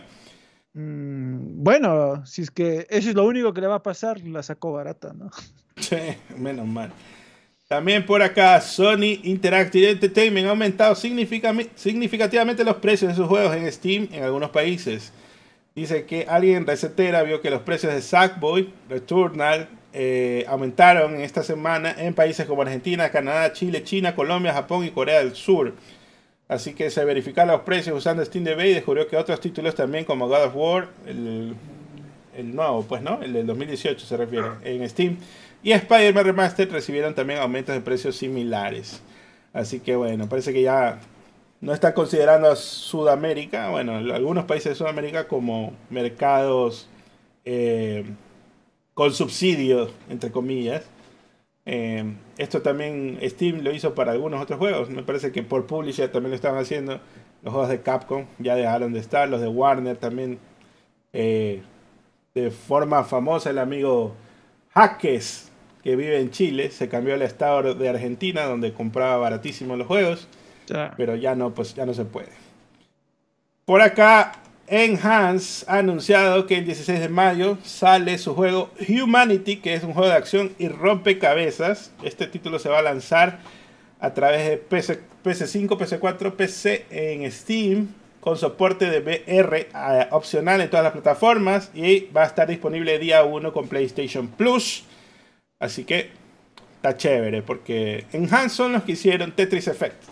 Ese quiero, quiero probarlo para ver qué tal es, así que sí, me interesa. También pues el notición de que Sony ha adquirido Firework Studios. ¡Uy, Dios mío! La hipotenusa. Porque estos también han creado un Call of Duty, ¿verdad? No, resulta pues que ellos eh, formaban parte de otra compañía independiente que se llama Probably Monsters y ya están trabajando en un, una IP de PlayStation multijugador no anunciada y pues comparte, dice, nuestra pasión por crear mundos inspiradores basados en un juego excepcional. Y que está Herman Halls, estamos emocionados de que Firewall traiga su experiencia técnica y creativa a PlayStation Studios. Kenk, total, estos estudios medios recientes, ¿cuándo van a reventar con juegos? Porque como que ya se, se nos viene Spider-Man y no sabemos qué más aparte de Wolverine en el 2025 o 6, quién sabe. No, pues eh, de Sony lo, que tenemos que esperar en los próximos años viene más de parte de los que de los estudios que ya tienen. O sea, que es lo próximo que saca, va a sacar Vende Studio, lo próximo de Naughty Dog, lo próximo de mm, London Studio, Sucker eh, Punch. Sucker Punch. Eh, esos son los que probablemente van a sacar más rápido contenido. Los otros están estaban en una curva de, bueno, en un proceso de crear el estudio, formarlo, eh, traer gente, presentar proyectos. Me imagino hay un proceso de trial and error mientras van haciendo el juego. y pues inclusive Sony les, les, contrató para que hagan juegos como servicio, gastó un montón de billete en comprar bungees para darles una mano a los estudios que ellos estaban eh, teniendo para juegos como servicio. Entonces, no, estos estudios, yo esperaría que siquiera desde el 2025 en adelante, pero como mínimo. Están verdes todavía, están muy verdes. La cosa es que lo que creo que podría estar pasando también es que ahorita seguramente ya tienen un demo y por eso ya se anuncia la compra, así como lo fue mm, eh, puede ser. El de Jade Raymond, ¿no? El estudio de Jade Raymond, que ya no me acuerdo el nombre, pero probablemente ya tienen algún tipo de demo que muestre un poco las capacidades de ellos. Porque Firewalk viene en este negocio, creo que ya tiene creo que dos años más o menos de que se anunció el estudio y han estado por ahí en negociaciones con PlayStation. Pero ahora se anuncia la compra. Entonces yo creo que ya, ahora sí ya tienes algo funcional, ya, chévere, vente.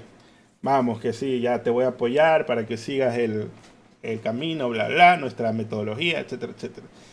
Y así. Así que bueno. Haven Studio, dice el Edward. Sí, exactamente. exactamente. Entonces, bueno, por eso es que no salen, salen como que se asocian, pero no se compran de una. Entonces, por ejemplo, otro que está pendiente es este de Call of Duty, ¿no? De veteranos Call of Duty, que tampoco ya no me acuerdo el nombre. Pero ese de ahí todavía probablemente no tiene nada. Entonces por eso no han anunciado la, compra. Pero sí está asociado a PlayStation.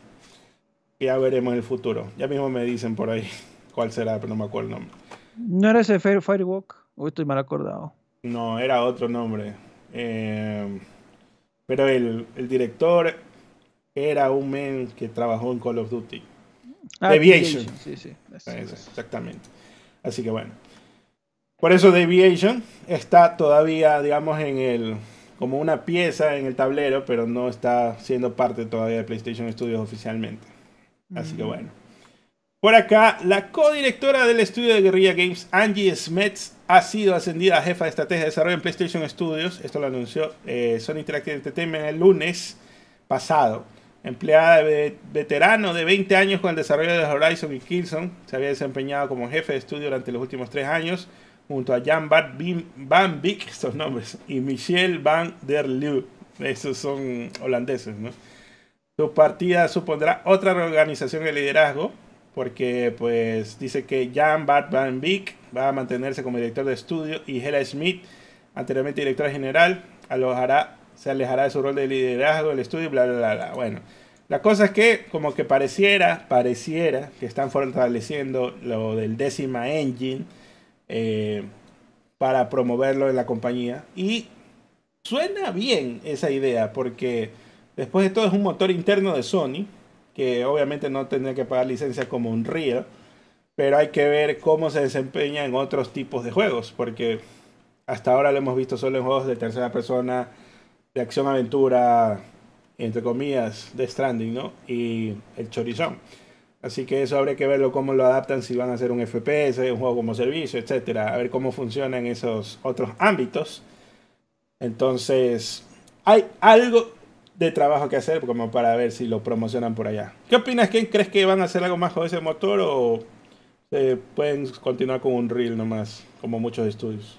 Mm, bueno, pues el el décima era un estudio, eh, un motor de guerrilla, pero pues bueno, ellos están ahorita trabajando con Xbox, capaz por ahí sacan algunos contratos con otros aparte, entonces em, lo más probable es que se muevan a un, motor gráfico de terceros, creo yo. Mm. Por ahí dicen que el Kitchen también está hecho en décima. Ah, ya, entonces sí está aprobada para FPS. Hay que verlo en la nueva generación también. Por acá, pues, Shuhei Yoshida ha discutido el gran impacto que la inteligencia artificial tendrá en el desarrollo de juegos. Ya esto lo comentamos un poco como una previa, ¿no? Estas herramientas que tiene Ubisoft y todo lo demás. Pero Shuhei Yoshida, en una entrevista con The Guardian, le preguntaron sobre las preocupaciones de los desarrolladores de que la inteligencia artificial podría reemplazar el esfuerzo humano en disciplinas como el arte, música y codificación. Y Yoshida dijo que los desarrolladores necesitarán aprender nuevas habilidades para usar la IA de manera efectiva, lo que él cree que en su última instancia tendrá un impacto positivo en el desarrollo del juego. Dice, es una herramienta, alguien tiene que usar la herramienta, dijo. La, la IA puede producir cosas muy extrañas como debes haber visto. Realmente tienes que ser capaz de usar bien la herramienta. La IA cambiará la naturaleza del aprendizaje para los desarrolladores de juegos, pero al final el desarrollo será más eficiente y las personas harán cosas más hermosas. Es posible que las personas ya no necesiten aprender a programar, se han aprendido a usar de estas herramientas en el futuro. La creatividad es más importante, la dirección, como imaginas, lo que quieres, etc. creo que en eso estábamos de acuerdo, ¿no? de que la IA, pues, no es que te va a reemplazar a, digamos que antes tenía cinco personas escribiendo un juego, ahora vas a necesitar tres. Ya, pero no es que esas personas, esas otras dos personas no van a hacer nada, sino que esas otras dos personas probablemente las vas a poder poner a hacer otro juego en paralelo con la IA y eso hará que pues salgan juegos un poco más rápido, ¿no? Aunque tampoco no le espero de que de, de seis años lo reduzcan a dos, pero sí puede ser de que lo que hemos visto recientemente, ¿no? De que cinco años a cuatro por ahí. Incluso J Survivor salió en tres, pero medio mal optimizado. Así que, bueno, pero en algo te, te está ayudando. De hecho, estoy escuchando un podcast un poco más reciente y decían que actualmente ya hay herramientas ya y la referencia era más o menos No Man's Sky, ¿no? De que ellos tenían un modelo de cómo debe ser un mundo entonces te creaba el piso, los océanos, los lagos, bla, bla, bla. Y te llenaba de arbolitos, así sean medios raros y todo lo demás. Pero la idea es que ya como que hay una forma de que la máquina lo haga sin que estarle expresamente diciendo las cosas, ¿no? Eh, la idea es que alguien tiene que venir a pulirlo y esa es la falla que tuvo No Man's Sky inicialmente, de que alguien tiene que venir al mundo y dejar puliditas las cosas para que se vean bien, porque así aleatoriamente pues tampoco. Entonces ya hay esas herramientas donde te poblan el mundo y tú ya solamente diseñas el camino por donde va a ir el personaje y bla bla. Entonces como que ahí hay ciertas herramientas, sino que pues en el futuro va a haber más cosas. ¿Tú qué eres? has estado explorando la inteligencia artificial por ahí en tus tweets. ¿Qué te parece toda esta idea? Bueno, yo creo que definitivamente eh, es una herramienta que viene no a necesariamente automatizar todo. Porque toda la gente me decía, ay, esta herramienta me va a quitar el empleo cuando publique esas, esas imágenes que use con IA. Y yo decía, pero no, o sea, lo que pasa acá es que son solo un complemento, la gente tiene que saber eh, acoplarlas a su propio trabajo. Eh, porque inclusive yo les decía, mira, estas cosas que estoy haciendo hay algunos errores en, lo que está generando, pero es un ahorro de tiempo masivo. Entonces yo digo, un artista digital tiene que saber aplicar esto. Ahora, no sé cuánto se demorará en que veamos estas este, inteligencias artificiales aplicadas ya al, a su full potencial en videojuegos, pero cuando se haga yo estoy seguro van a ahorrar un montón de tiempo en millón cosas. Millón, millón cosas van a ahorrar tiempo. Entonces, eh, solo la, potencialidad de que, qué sé yo, el, un artista hizo a mano alzada algún dibujo y eso le pusiste a la inteligencia artificial y ¡pag! ya te creó el personaje. Basado solo en eso ya. un proceso que normalmente le podría demorar a un artista ir puliendo en el Maya, así, bueno, en sus programas, ¿no? Ir creando el personaje, las partes, las piezas y todo.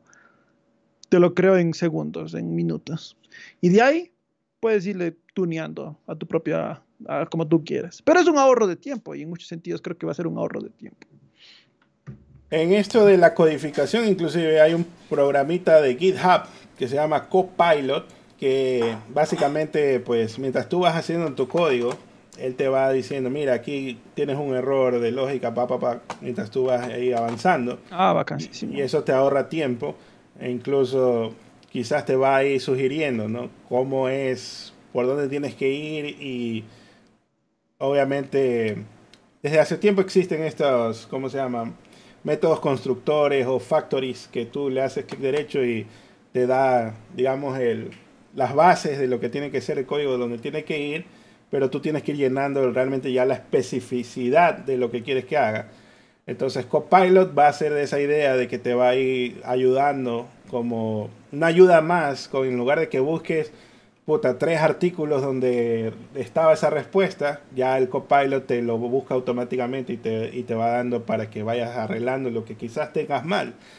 Entonces por ahí va la idea, pero el problema, pienso yo que en el público, la IA se, ha un poco malogrado con tanta ciencia ficción, de que ya piensa que mañana vas a tener un Terminator, y no es así. Estás creando Skynet, perro. sino que, y, no es tan así, o sea, obviamente la ciencia ficción es una cosa exagerada, pero por otro lado, lo que está buscando, lo que se está haciendo con la IA no es nada sin los humanos que la alimentan, pues.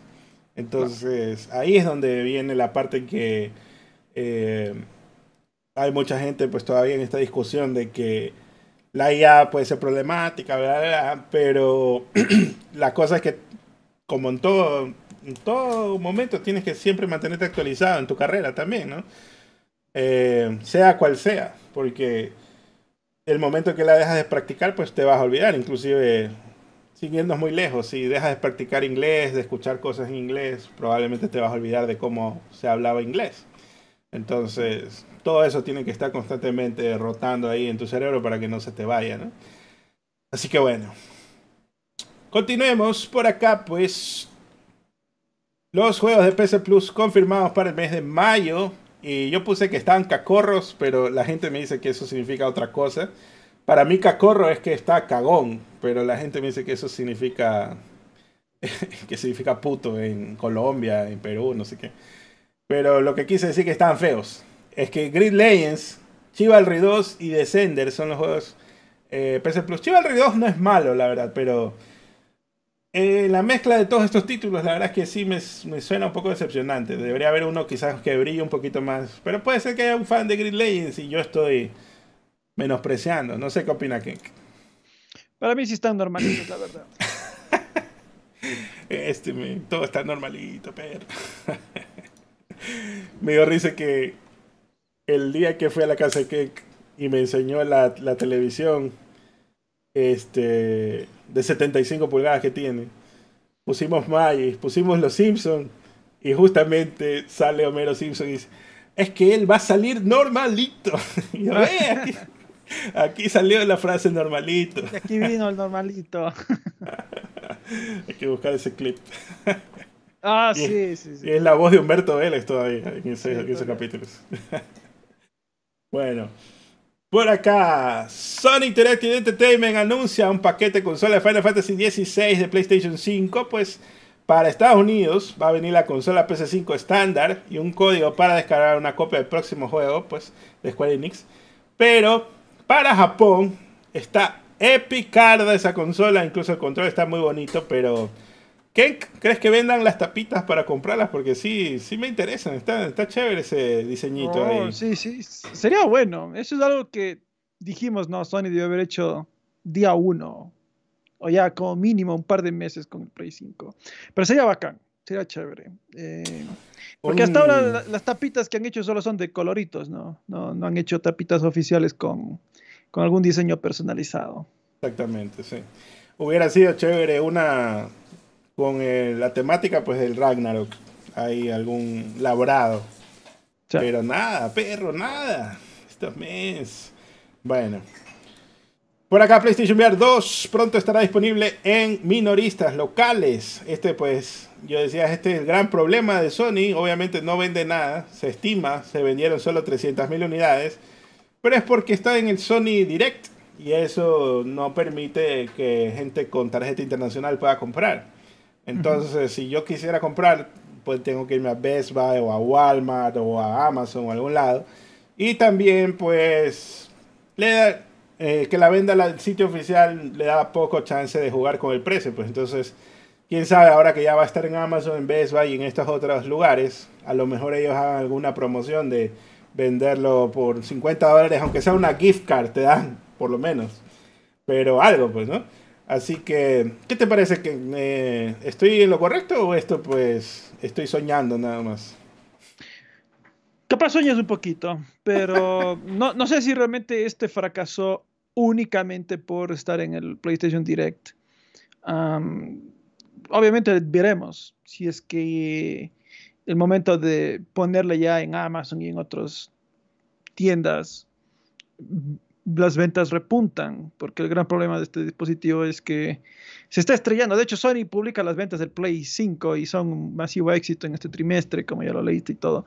Pero del VR 2 no dijeron nada. Y, Ah, y, pues, y pues eso ya, para mí, eso ya Habla es mucho. ha- habla mucho de cómo le está yendo. habla, habla demasiado. Secreto a voces. Eh, justamente esa es la siguiente noticia, pues porque PlayStation 5, durante los primeros tres meses del año, eh, ha logrado un récord de 6.3 millones de consolas enviadas, dice, ¿no? O sea, ventas. Para, dice que ha lleg- para llegar a un total de 38.3 millones de consolas en total. Esto pues eh, representa un récord para cualquier consola de juegos durante una ventana del primer trimestre del calendario. Dice que también es el doble del pico histórico de PlayStation 4 para la misma ventana y más del triple de lo que logró PlayStation 5 durante el mismo periodo de suministro limitado el año pasado. La mayor cantidad de PC4 que Sony ha enviado durante los primeros tres meses de un año calendario es de 3 millones, que se logró poco después del lanzamiento de la consola entre enero y marzo del 2014, o sea, casi que el primer año del PlayStation 4, ¿no? Y dice que también Sony ha anunciado planes para vender una cantidad récord de consolas PlayStation durante su año fiscal actual. La compañía tiene la intención de enviar 25 millones de consolas durante el año fiscal 2023, que finaliza el 31 de marzo del 2024, ¿no? Ese año. Si se logra, superaría un récord de ventas de consolas de 25 años establecido cuando la PlayStation original envió 22,6 millones de unidades en el año fiscal 98. PS2 registró un pico de ventas anual de 22 millones de unidades en el 2002. PS3 eh, llegó al récord de 14,4 millones en el 2010. Y PS4 también llegó a 20 millones de unidades en el 2016. Sony reveló el objetivo anual de PS5 como parte de sus resultados de ganancias del 2022. Dice que Durante una presentación de ganancias el viernes, el presidente, director de operaciones y director financiero Sony, Hiroki Totoki, dijo que el pronóstico de PS5 de la compañía se basó en un análisis de la cantidad de usuarios que está viendo dar el salto de PS4 a su sucesor, combinado con nuevos clientes de PlayStation. Con base en este pronóstico, creemos que 25 millones de unidades dentro de este año fiscal es algo que creemos que podemos lograr. ¿Qué te parece que esto es un objetivo lograble o está también soñando Sony? Yo creo que sí lo va a lograr. Eh, durante los primeros dos años del Play 5 vimos ventas limitadas y la gran mayoría justamente nos, nos preguntábamos, eh, estas ventas realmente son así limitadas solo por el, por el stock, que Sony siempre decía, es por el stock, es por el stock, es por-". o son excusas. Pues Sony nos cerró la boca, o bueno, aclaró cualquier duda en sus primeros tres meses, ¿no? Vimos el Play 5 vendiendo de una forma fantástica, un récord, ninguna otra consola ha logrado esto en solo tres meses. De hecho, Sony tenía pensado vender 18 millones entre abril del año anterior y marzo de este año. Y rompieron su propia expectativa por un millón. Vendieron un millón encima de lo que ellos esperaban. Se vendieron 19. Eh, yo creo que sí van a vender los 25, salvo que algo pase. Pero yo creo que sí van a vender los 25 millones que aspiran hasta el siguiente año, hasta marzo del siguiente año. Una completa locura, la verdad. Creo que eh, hasta la propia Sony debe tener sus, claro, debe tener su asombro porque dice, wow. Le De subí de verdad, precio, igual la compra. Sí, ¿no? O sea, es que eso es, eso es lo más admirable, ¿no? O sea, rompió un récord de ventas a, a 550 hasta ahorita, ¿no? El Play 5. O sea, subió 50, más cara y puta, estaba con unas ventas loquísimas. Eh, increíble, la verdad, increíble, increíble. Y eso que no sale Spider-Man 2, como dice ahí Saúl. Mm, sí. Así que vamos a ver. Ahí me imagino que capaz si le hacen una edición especial para la gente motivar a esos que les gusta hacer double dipping, ¿no? Una edición especial. O sea, bueno, aquí, bueno, en primer lugar, Sony está perdiendo full billete no haciendo esas, esas tapitas. Las Pero sí, tapita- tapitas God. Claro. Eh, un- una, dame una con Kratos, dame una con un Ratchet y así. Eh, Eh, inclusive con personajes de terceros. ¿no? Te juro que venden. Eh, Sony ahí, ahí está perdiendo el billete. Eso en primer lugar. Y en segundo lugar, yo creo que sí ya tiene que hacer una presentación. Un buen, State of Play o Showcase diciendo en los próximos años se viene esto. Eh, Tsushima 2, eh, bueno, Death Stranding 2 ya está anunciado, ¿no? Está anunciado, eh, sí. Tsushima 2, este es lo de Haven, eh, Destiny, el nuevo juego de, de Bungie, el Halo bien hecho, cosas así, ¿no? Eh, por ejemplo, Wolverine también. Tapita de la Gordy. Pero no entra, pues solo la cara puede estar ahí, de la, de Gordy. está bien. Ay, bueno, en fin. Sony pues ha lanzado el primer avance de la serie de televisión de Twisted Metal, que se puede ver pues ya en redes sociales, lo, estuvimos viendo. Peacock anunció en febrero de 2022 que había retomado el programa de PlayStation Productions y ahora tiene planes confirmados para transmitirlo el 27 de julio. Protagonizada por Anthony Mackie, ya pues lo conocerán por ser el nuevo Capitán América. Will Arnett, él trabajó en Arrested Development. Era la voz de Lego Batman en inglés también. Samoa Joe. Creo que él fue la inspiración para. Ah, no. No, Samoa Joe es de la lucha libre por ahí. Thomas Hayden Church. Stephanie Beatriz de Brooklyn Nine-Nine. Y Neve Campbell de Scream. El programa escrito y producido por Michael Jonathan Smith Está protagonizado por Mike, por Mackie como John Doe, un amnésico que habla tan rápido como conduce, dice Peacock. Doe tiene que atravesar un páramo post-apocalíptico para entregar suministros a un puesto avanzado y será ayudado por la ladrona de autos Quiet, que va a ser Beatriz, mientras es perseguido por el patrullero agente Stone, que va a ser Church. Thomas Hayden Church es el poronga arenosa, ¿no? Así que ya saben, ese es el villano. Parece que va a ser el payaso, diría, ¿no? Por lo que dice que va a ser el agente Stone. Bueno, no, no sé si el agente Stone es el payaso. La cosa es que no se vio al payaso, se vio un poquito el payaso, pero no se le vio que tenía la, calva prendida. ¿Qué, ¿Qué, te pareció ese teaser? Está como que ni para la muela dejó Sony, digo yo. Está, sí, normalito, es, es, un, es un teaser que bueno, al menos ayudó a que yo establezca mis expectativas. Eh, a, efectos visuales creo que va a ser malo en la producción. O bueno, al menos no tan buena, pongámosle así. Va a ser... Normalita, normalita. Normalita, sí, apenas encima del CW creo que va a ser el CGI. Em, y, y pues bueno, la esperanza es que tenga buenas actuaciones, al menos sea entretenida, que sea irreverente. Eh, eso, es, eso es, creo, lo que puede terminar salvando esta producción. Si se pone, si la trama es chistosa, sádica, eso mismo. Que creo que es más o menos la vibra, yo creo que sí le pueden estar pegando. ¿Crees que el, amigo David Jaffe, pues obviamente icónicamente es el creador de esta franquicia, ¿crees que haya participado quizás como Neil Druckmann haciendo algún tipo de, eh, quizás escrito no sé, pues no, no, no sé si el piloto, pero digamos hay algún tipo de producción asociada o algo, ¿no? O sea, sería, hubiera sido bueno que participe. Si es que no participó, yo recuerdo hace un par de años cuando se anunció al menos un supuesto nuevo juego, él estaba dolido de que nadie lo ha consultado. Entonces no te sabría decir si es que él habrá tenido algún tipo de retroalimentación en esta producción. Pero sí creo que Em, sería bueno por ahí un cameo de David Jaffe en la serie, qué sé yo. Ahí, eh, así sea dos, dos, segundos, ¿no? Pero sería bueno.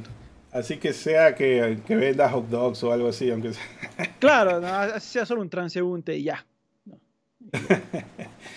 vamos a ver, vamos a ver. O sea, realmente este teaser no dio mucho para hablar, pero sí se ve, como bien dijo Kenk, ¿no? Como el feeling de los efectos, se ve que está así, como que full pantalla azul y cosas así. Entonces, vamos a ver qué, qué viene, qué viene, porque realmente no se sabe casi nada. Fue super teaser, no fue ni tráiler llegó, o sea, normalín por ahora. Por acá, pues continuemos, porque Herman Hoss habló sobre los juegos como servicio dice que ha insistido en que los múltiples juegos que tienen desarrollo serán diversos en términos de género y público objetivo. Sony Interactive Entertainment pues ya había revelado que tiene que planea tener 12 títulos de live service en el mercado para su año fiscal que finaliza en marzo del 2026, frente a los tres del año comercial pasado. Esto pues es un giro significativo para el titular de la plataforma, pues que ya conocemos, ¿no? God of War, Last of Us, mayormente juegos single player. Dice que hablando con GIBs, Holst afirmó que tiene una cantidad significativa de juegos como servicio planificados. Eso no significa que todos serán Fortnite o Destiny. Entendemos el entorno competitivo que existe y la inversión de tiempo de los jugadores que ofrecen servicios en vivo. Y queremos ofrecer juegos de la más alta calidad. Existe el riesgo, el riesgo de que hablemos de servicio en vivo en términos genéricos, como si fuera un solo género o incluso un solo modelo de negocio. PlayStation Studios está creando una variedad de juegos que podrían denominarse como servicios como live service, dirigidos a diferentes géneros, diferentes calendarios de lanzamiento y en diferentes escalas. También estamos creando juegos para diferentes audiencias y confío en nuestra trayectoria de la creación de mundos e historias que aman a los fanáticos de PlayStation. Entonces, Kenk, eh, no sé si creerle tanto aquí a Herman Host, porque por un lado, Sony también se ha eh, enfrascado en cierto género, que es justamente el que tanto joden los, los que odian a Sony, ¿no? De que, ah, sí, el juego cinemático, el juego de tercera persona, y que tiene que hacer estos pasos, ya tanta, tanto tiempo, cinemática, ta, ta, ta, cinemática, ¿no? Entonces, de, cierta forma sí están como que han hecho un, una cierta clase de nicho, pero de todas formas sí hay, lo que sí hay es bastantes géneros diferentes en eso, en esa, en ese nicho. La cosa es que para los live service, lamentablemente sí creo que es como un, un poco una mala palabra, porque la gente ya se como que le coge ahí aberración. ¿Qué opinas de esta, esta frase que dice que pues tenemos, no es que es un género el live service, sino que vamos a tener diferentes tipos de live service y para diferentes escalas y eh, audiencias? Habrá que ver en cierto sentido, pues ya, ya están probando que tienen diferentes tipos de juegos como servicio, ¿no? Gran Turismo, eh, MLB, The Show. Mm, pero de ahí no, sé qué otros juegos como servicios son los que están planificando. Si es que realmente van a ser shooters toditos o en qué nomás pueden meterse. Pues capaz crean un MOBA, capaz por ahí van creando un juego de cartas, qué sé yo. Tantas opciones.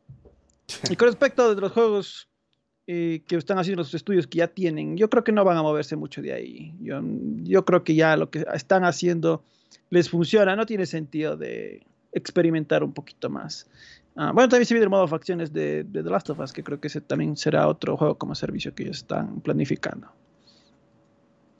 Lo que sí quizás tiene un poco de sentido es el tema de la creación de mundos e historia, ¿no? Que eso sí, pues, sí ha sido chévere hasta ahora en algunos. Entonces, a lo mejor sí se le puede dar cierto beneficio de la duda en ese, en ese tema, pero aún así el live service pues viene de la mano con ciertas cosillas como estos eventos públicos donde tienes que farmear con otros jugadores, ya sea recursos o monedita del juego y cosas así, ¿no? Entonces, quizás creo que por eso Fortnite para mí es como un poquito más atractivo, porque realmente no es que ganas algo no estoy farmeando nada, sino que estoy ahí con mis panas, conversando, jodiendo un chance y ya, nada más. Realmente no es un compromiso de que, como Destiny, que ah, es que concentrémonos todos en el juego 100%. Hay que ver esa parte, cómo difieren ahí esos géneros que dice, porque si como Factions, yo me imagino que va a ser como The Division, probablemente tienes que estar escuchando cuando te hablen, ah, mira, papá está diciendo esto de historia, ah, mira, y por eso pasa esto de acá, y, va a ser más tipo Destiny, creo yo.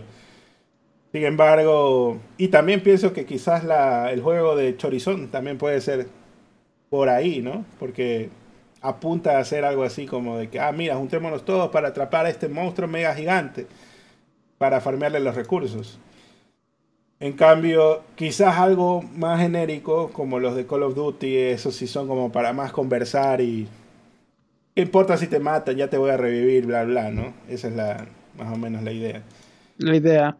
Pero bueno, vos Fortnite lo disfrutas así, pero cada vez cuando hemos jugado, a veces tenemos algunos subs que se nos unen y ya porque perdemos un par de partidas se van cabreados. no, no, juegan bien se van. Bueno, ok. Pero, bueno, no sé, depende, depende.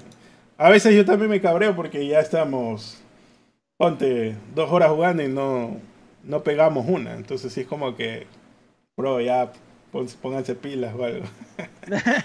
pero, pero, no sé, pues, si no se gana, no se gana, ¿no? no tampoco es para enojarse para siempre. Tampoco es para ese... ese. Bueno.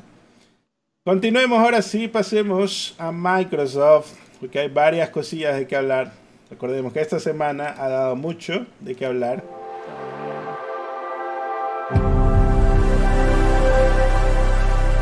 Bueno, hablemos de Microsoft porque parece que el director de la franquicia Halo, Franco Connor, dejó Microsoft y lo confirma. Eh, Microsoft le agradece a Frank por sus numerosas contribuciones a la franquicia Halo y le deseamos lo mejor en el futuro.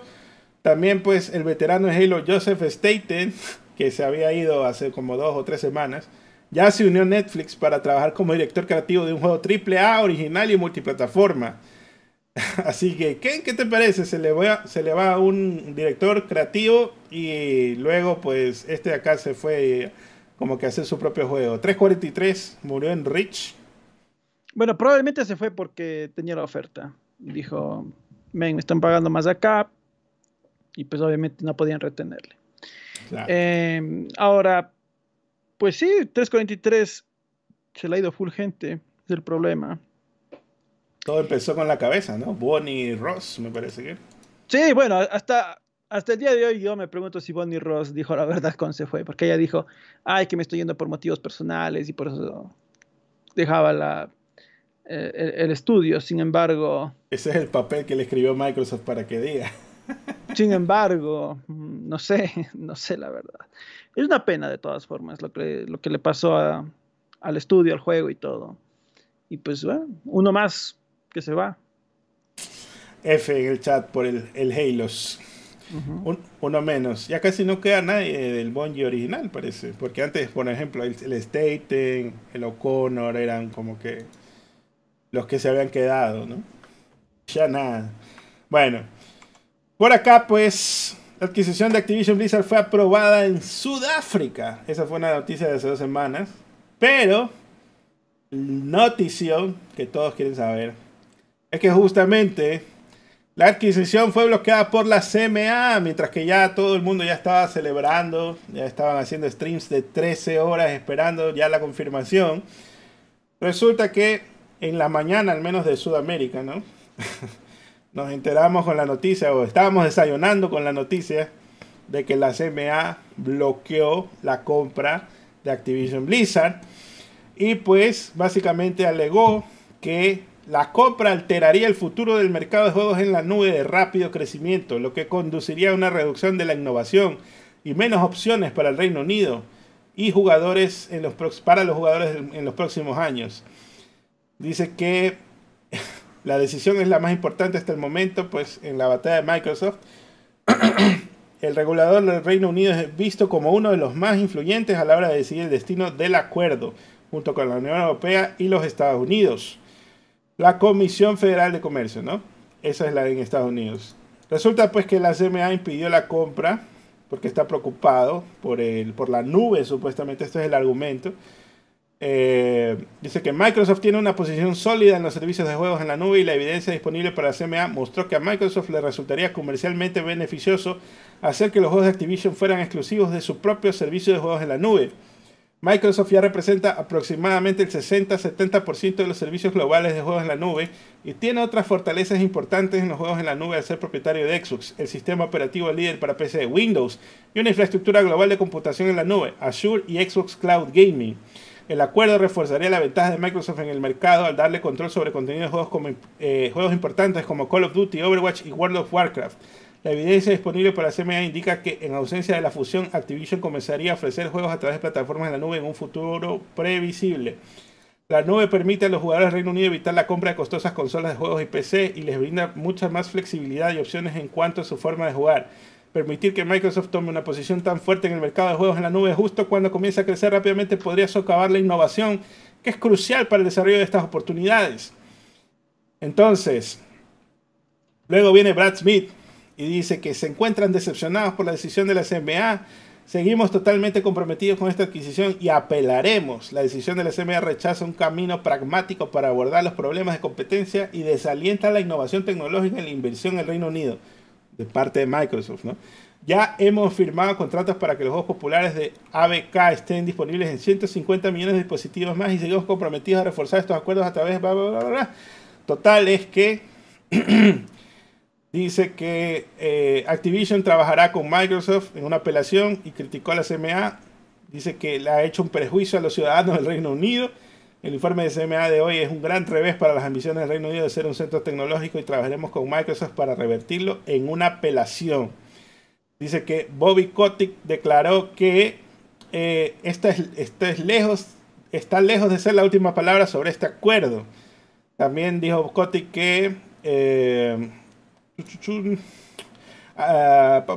dice que estoy, tengo tanta información aquí. Junto con Microsoft podemos impugnar, impugnaremos esta decisión y ya hemos comenzado el trabajo para apelar ante el Tribunal de Apelaciones de Competencia del Reino Unido. El Reino Unido espera aumentar su posición de liderazgo en tecnología y una combinación de Microsoft y Activision lograría exactamente eso. En un momento en que los campos del aprendizaje automático y la inteligencia artificial están prosperando, sabemos que el mercado del Reino Unido se beneficiaría de la fortaleza de Microsoft en ambos dominios, así como de nuestra capacidad para poder poner esas tecnologías en su uso inmediato. Por el contrario, la decisión de CMA se mantiene, sofocaría la inversión, la competencia y la creación de empleo en toda la industria del juego del Reino Unido. Bueno, bla, bla, bla, palabras más, palabras menos. Que esto está bloqueado en el Reino Unido. Y no sé si es verdad, o quizás yo leí mal, que decían que supuestamente le bloqueó por 10 años la compra. Ah, no sé si tú leíste algo sobre eso. ¿Qué, qué te ha parecido toda esta notición, esta me pareció perfecto lo que dijiste en redes sociales. Renovaron esta temporada a pesar que estaba aburrida de esta novela. Así es, sí. los ratings estaban en el piso.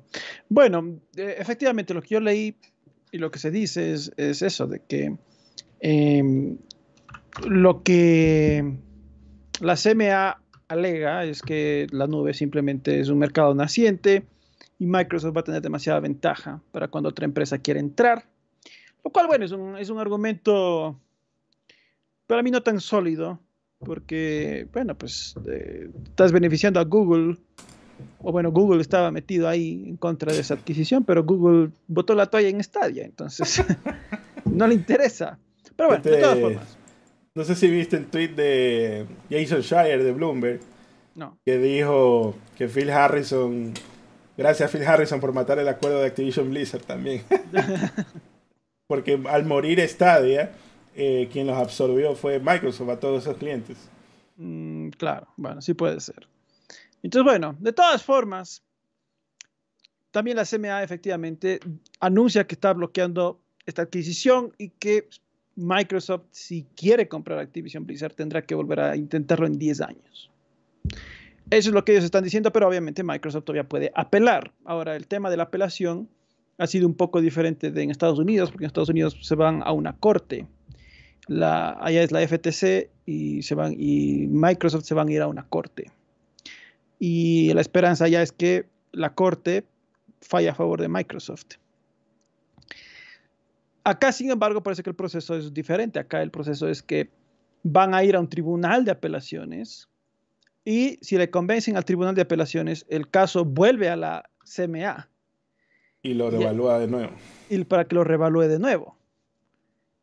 ¿Cuál es la garantía de que la CMA va a aprobar por, en, la segunda ocasión? Es factible que sí. Vi un analista que es Michael Pachter que él decía que él cree que en una segunda instancia la CMA sí lo aprobaría, que ahorita es lo que están haciendo es agarrar el sartén, sartén por el mango para que Microsoft les dé todas las concesiones que ellos quieren. Lo cual, bueno, veremos en todo caso si es que esto se llega si llega a dar, Pacter en el pasado ha sido un, pésimo analista, la verdad. Justo tengo la noticia de Pacter y te iba a decir, tú como el joven Pacter, ¿qué, te parece?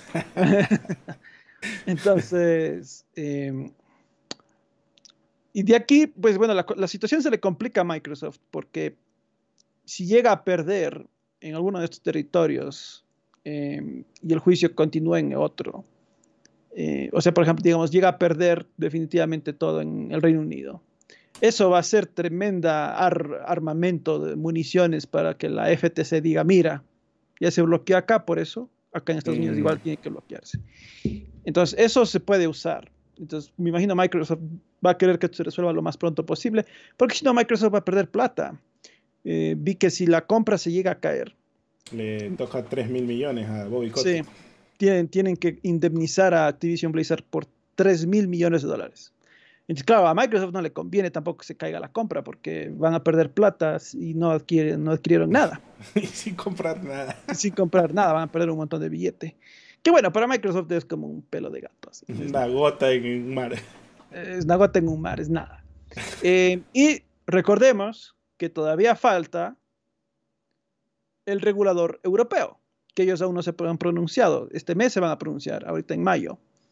Y Em, en mayo, ojalá no, no les dé la Unión Europea el visto negativo también, porque ahí sí se friegan, pues. Los, porque son los tres mercados más grandes para Xbox. Eh, Reino Unido, Europa y Estados Unidos, pues. La gente me decía, ¿qué pasa si es que se termina de caer la compra, digamos, en Estados Unidos? Bueno, pues si la compra se cae en Estados Unidos, creo que ya no hay nada. No hay nada, creo que no, hay, no tendría mucho sentido hacer la adquisición, por más que puedas publicar en otros países. Em, la, situación se les complica, la situación se les complica porque no esperábamos estos vistos negativos, yo ya daba por cerrada la compra, de hecho yo ya estaba diciendo, no voy a tener que comprar Diablo 4, estaba feliz, pero nada, perro, pero nada. Ah, perro. Bueno, todavía puede Game Pass con esos 3 mil millones le puede decir, ya, pues dame diablito, aunque sea. Claro, siquiera eso, ¿no? Pero la cosa es que hacia hasta el 18 de julio no se concreta. Técnicamente ya le tiene que pagar, la, ya perdieron la plata, las, los 3 mil millones. Lo que Sí, efectivamente Michael Pachter hizo este análisis y cree, él cree que se puede todavía apelar y que no todo está perdido y no sé qué, pero pues no tiene buen track record, como le dicen en inglés, ¿no? El, pana mm. Pachter. No tiene un buen historial de predicciones del Sí, y pues, eh, claro, quizás él puede ser analista de... Puta, viendo, digamos, historia yo qué sé, historial de stock y luego decirte, ah, mira, vas a vender tanto en tanto tiempo, ya, quizás eso le pega, ¿no? Porque ahí es un poquito más fácil. Pero cuando hay todo este trámite legal, eh, como lo ven, como se ha, lo ha visto, todos estábamos pensando que ya iba a suceder y no fue así. Así que fue, es un revés muy grande para, para Microsoft que le haya pasado todo esto. Bobby Kotick está picadísimo porque igual esos 3 mil millones que recibe obviamente no es nada en comparación a lo que iba a recibir, pues. Eh, si es que ya se fusionaban, o bueno, se absorbía a Activision Blizzard.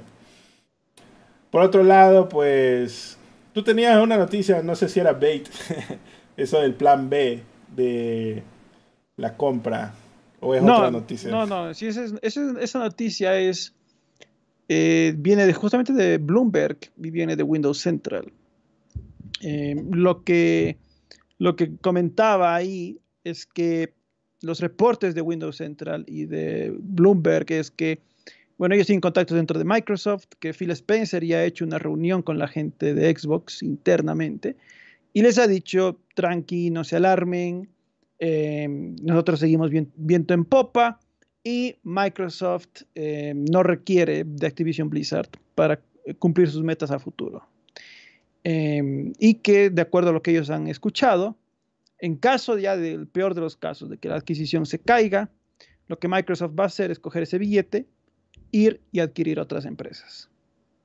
Entonces, ese es el plan B. Y pues ahí justamente que yo veía mucha gente celebrando de que la adquisición se caiga, yo digo, pero men, cogen esos 67 millones, mil millones de dólares.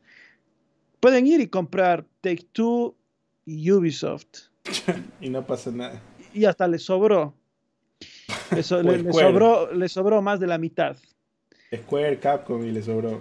Claro, entonces, no, tienen para comprar varias empresas con, con ese billete. Yo decía, la gente que está celebrando, capaz después van a decir, mejor si era que se lleven, ¿no? Que se lleven nomás. Pero ese, esa, esa resolución que tú dices es como el meme de la piscina, ¿no? Eh, primero está el bebé, era Activision Blizzard, pero ahora que ya está, ¿cómo se llama? Que ya ve como que se va a ahogar ese bebé, ahora él es el, Activision Blizzard es el niño de atrás, ¿no? Que se está ah, ahogando y el bebé son las otras empresas y los juegos que tienen en curso en desarrollo están ahí ahogados, ahí el esqueleto en el fondo de la piscina. Entonces, bro, no puede ser que pase así. Tiene que haber algún tipo de. Yo creo que debería haber algún tipo de reckoning por tener tantos amarillos también. O sea, no puede ser que sí, sí lo dejen morir tantas cosas. Tantos juegos y tantos estudios. Bueno, pero es que también para ellos ahorita eh, a ver, comprar Activision Blizzard era exclusivamente para traer un montón de contenido a, a Game Pass y, lo pueden hacer comprando otras empresas. Y pues eso, ese es el plan, eso es lo que Microsoft quiere. Le, importa, creo que es cierto eso, de que no, les importa tanto si es que es misma Activision Blizzard. Em, puede que pueden ser otras y van a cumplir el mismo objetivo. Pero ya te digo, es que es un montón de billetes, son 67 mil millones de dólares. Con eso pueden comprar cuatro o cinco empresas, fuera de bromas, pueden comprar cuatro o cinco editoras. Cuatro o cinco países de Latinoamérica. pueden comprar Argentina, Venezuela y Ecuador con ese precio. Entonces, em, acá, acá, acá se viene, no sé, no, sé la verdad si es que la gente que ahora celebra, después va también va a estar celebrando. Pero bueno, en fin, es el plan B de Microsoft. Simplemente si la compra se cae, no es que ya no van a comprar nada, van a coger ese billete y van a comprar más cosas. Lo que ya encontré lo de Michael Pachter, ¿no? Lo que él ha dicho es que si, el, si Microsoft entra a la apelación, puede que haga mejores remediaciones y con eso ya le aprueben el acuerdo, ¿no? La cosa es que estoy escuchando un podcast, pero no sé qué tan fidedigno sea, pero estos podcasts, los manes son más Xboxers. Eh, y estaban diciendo, obviamente por joda, estaban diciendo, Microsoft debería pagarles a toditas las licencias de Windows al Reino Unido a ver qué pasa, no sé qué. Que eres loco si hacen eso. Puta, la, Unión Europea los manda a la verga. Pues. Eh, la FTC peor, pues no, no pueden hacer eso arbitrariamente. porque este ¿Que, les quiten las licencias? Que les quiten la licencia de Windows para que ya nadie tenga Windows en, en ¿cómo se llama? En el Reino Unido, ¿no? Pero obviamente ellos no saben de que bueno, no saben tanto de tecnología, digamos, pero son más, son un poquito más veteranos, entonces hablan así como por joda. Pero por otro lado, un man salió a decir que cuando el Reino Unido se separó de la Unión Europea, ellos crearon sus propias comisiones, por eso está esta CMA. Si es que ellos todavía estuvieran en, en la Unión Europea, ellos serían un, tuvieran una participación mínima en decir ciertas cosas ¿no? en la Unión Europea. Pero cuando, como ellos se separaron, ellos crearon su propia comisión y también ellos como que se copiaron los estándares, digamos, eh, de cómo los productos se deben aplicar y bla, bla, bla. se copiaron todos esos códigos, pero a cambio de qué? De que eh, si quieres que tu aparato funcione en el Reino Unido, tienes que pagarnos un billete para ponerte el sello de que funcionas en el Reino Unido. Entonces ellos decían de que todo esto era como que una negociación para que los de Microsoft aflojen billete para el Reino Unido o acuerdos como lo de las licencias para que ponte en 30 años no le cobren las licencias, bla, bla, y eso sería un ahorro inmenso y cosas así. Y no sé si es que tan verdad sea eso, porque no creo que los manes estén velando 100% por la plata. Obviamente, si paga suficiente, pues me imagino el Reino Unido se va a quedar frío. Pero quiero creer que quizás sí hay algún tipo de interés de que la nube hay algún tipo de mejor distribución y bla, bla, bla. Pero no sé, la verdad. Esto se puso peleagudo y es un tema también que como que está al filo de la tecnología, ¿no? Entonces ahí es un poco más difícil de ver qué va a pasar en el futuro porque pueden haber 10 proveedores como pueden haber 100 y no, y no todos van a tener un buen servicio. Entonces no es tan fácil prever quiénes van a ser realmente los punteros en cada servicio, ¿no? Entonces, mm, eso de la nube, incluso, ¿te acuerdas que ha habido varios servicios que hizo controles Microsoft y por acá? Eh, hizo tratos para darle servicios, a darle los juegos a esos servicios. Y el detalle en el papel decía de que ya bacán, hiciste el, acuerdo de 10 años para darle Call of Duties, pero tú te llevas igual todo el billete de las microtransacciones. Y yo dije, ahí se gilearon los de Microsoft, porque es como que te diga, ya chévere, yo te doy, puta, te presto un Play 5 por 10 años, pero todo lo que compres lo compras con mi cuenta. Cosa que acá yo vengo y juego todos los juegos que tú compres, ¿no? Entonces es como que, bro, ¿qué pasó? ¿Son, son mis juegos? ¿Son mi cuenta o algo, no? Entonces, algo así. Eh, es como que me parece que fue un desliz por, por un lado y que quizás sí se puede remediar, a lo mejor en, en la apelación. Entonces, aunque no confío 100% en Pacter, creo que igual hay que esperar un poquito más para cantar victoria como andaban ya celebrando la gente, los fanboys andaban ahí como loquitas. Claro, bueno, eh, en todo caso, mira, aunque esta compra se caiga, Microsoft va a terminar comprando algo, no Activision, pero digamos otra, otra empresa. Entonces, bueno, eh, solo eh, es cuestión de tiempo, algo van a comprar. No sé si Activision o terminarán comprando otra cosa. Que compren a Nintendo, perro. bueno, total es que después de esta noticia salió de que eh, Microsoft anunció con otro servicio de nubes que se llama Enware, también va a darle los juegos a ellos. Y también fue aprobada en Ucrania y la, la Lulu Chen andaba celebrando, ¿no? Con banderas ucranianas y toda la cosa. Entonces, en total, esta, esta adquisición fue aprobada en Ucrania, Arabia Saudita, Brasil, Serbia, Chile, Japón y Sudáfrica. Así que bueno. Veamos qué sigue porque, como dice ahí, el Reino Unido es uno de los más fuertes. Y falta todavía la Unión Europea y la propia Estados Unidos. Por acá continuando las noticias, Ghostwire Tokyo funciona cuantitativamente peor en Xbox, según Digital Foundry, pues que aunque en PS5 tampoco es muy buena la versión, pero en Xbox es peor, dice. Pues en general funciona peor que PlayStation 5 y la serie S es un poco complicada porque se ha encontrado una situación realmente extraña y no es realmente lo que esperarías de lo que ahora es un estudio de desarrollo propio de Microsoft dijo Mackenzie, eh, que trabaja para Digital Foundry. Dice que los ray tracing son de menor calidad, hay errores de alineación de sombras, eh, las resoluciones son bastante similares en su mayor parte, pero el modo calidad tiene una resolución moderadamente más baja que la de PS5. Al parecer, el rendimiento suele ser entre 5 y 10% más bajo que el de PS5. ¿Qué, ¿Qué pasó? Este juego, pues, ¿Cuánto tiempo ya tiene afuera y no lo pudieron portear bien a Series X? Medio raro está la cosa, medio rara está la cosa. Era por el Series S que no lograron, eh, no tuvieron tiempo para hacer bien el porto, quién sabe. el lastre que le dicen.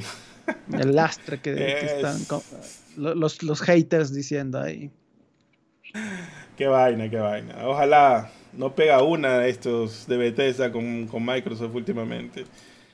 Por acá también, pues ya los nuevos juegos de Game Pass ya fueron mencionados. Está Minecraft Legends que ya salió. Ya mismo me está preguntando cuándo lo instalamos para probarlo. Coffee Talk Episode 2, Hibiscus y Butterfly, Medieval Dynasty, Homestead Arcana, Cassette Beasts, eh, Blast Blue Cross Stack Battle Special Edition, The Last Case of Benedict Fox, ese que lo quiero probar porque es un Metroidvania, y Redfall que ya saben lo que pasó.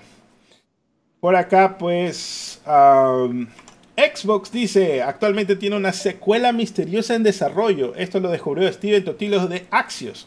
El juego que se mencionó en documentos judiciales relacionados con un desafío legal en curso, en el que eh, cuando pelea Activision Blizzard versus los gamers, eh, hay un, en un punto del documento explica que hay juegos AAA que pueden llevar mucho tiempo, usando Halo Infinite como ejemplo, aunque la duración y el costo del desarrollo están redactados. Luego dice, por ejemplo, según un ejecutivo de Microsoft, X, un próximo título de la franquicia X, puede tardar una década en desarrollarse. Así que, ¿qué? ¿cuándo sale Blix 3? o la gente está especulando de que se trata de Elder Scrolls 6, probablemente. Mm, no sé qué juego, pero eh, un poco raro, ¿no? Que hay algunos juegos ahí sin anunciar, considerando que tienen muchos anunciados y, nada que ver. No, ojalá sea el de Scrolls 6, la verdad, que estén ahí dando apoyo, soporte. La gente pregunta si había un Blix 2. no, están, aplicando la del Go Simulator ahí. Y la verdad es que hasta yo me sorprendí que si, había un Blinks 2. yo tuve que buscar Blinks 3 para poner ahí el chiste. ¿En serio si hay Blinks 2? sí. No jodas. Sí, sí, sí. O sea, bueno, lo busqué y me salió información. Ah, sí, ahí está. Maestros del tiempo y el espacio. sí, en el 2004. sí, hubo una secuela. ¿Ves esta? primera vez que oigo de un Blinks 2. Ay, este. Bueno, pues así no. Eh, probablemente sea el Scrolls, porque están hablando de un juego que se va a demorar 10 años a hacer. Pero este paso realmente puede ser cualquier juego. Puede ser Fable, puede ser. ¿Cómo se llama? Este de la chica eh, psicótica, ¿cómo se llama? Eh, la Senua. Senua Sacrifice, exactamente. Así que puede ser cualquier juego ahorita. También por acá la noticia que Deathloop nació de la incertidumbre de Bethesda sobre si querían hacer Dishonored 3, según el fundador de King Studios, Rafael Colantonio. Este mes tampoco ya le deberían poner una mordaza para que no hable. Dice que en Rock Paper Shotgun lo entrevistaron y dice que Bethesda quería que, que hiciéramos algo. No sabía muy bien a dónde íbamos después de Dishonored. ¿Queremos Dishonored 3? No sé, hagamos algo simple y corto antes y, y vamos a ver. Y luego Deathloop se convirtió en una gran cosa a lo largo de los años. Eso fue lo divertido. No, no queremos hacer Dishonored 3, pero si nos puedes presentar un juego pequeño, algo que sea con multijugador, para que podamos aprender multijugador, algo que tal vez tenga microtransacciones, con mucho reciclaje, como un roguelike. Y así fue que se anunció Deathloop en el 2019 y se lanzó en el 2021 Normal Loop. Por acá, Infinity Ward ha dicho que está investigando problemas de servidores que recientemente pues, están dañando la experiencia del Warzone 2. Mucha suerte para la gente que juega por allá. Pues dice que en la temporada 3 hubieron varios miembros de alto perfil que llamaron la atención sobre los problemas y recién los reconoció el 20 de abril. Así que bueno, está bien. Hay problemillas ahí con el Warzone. Mucha gente jugando.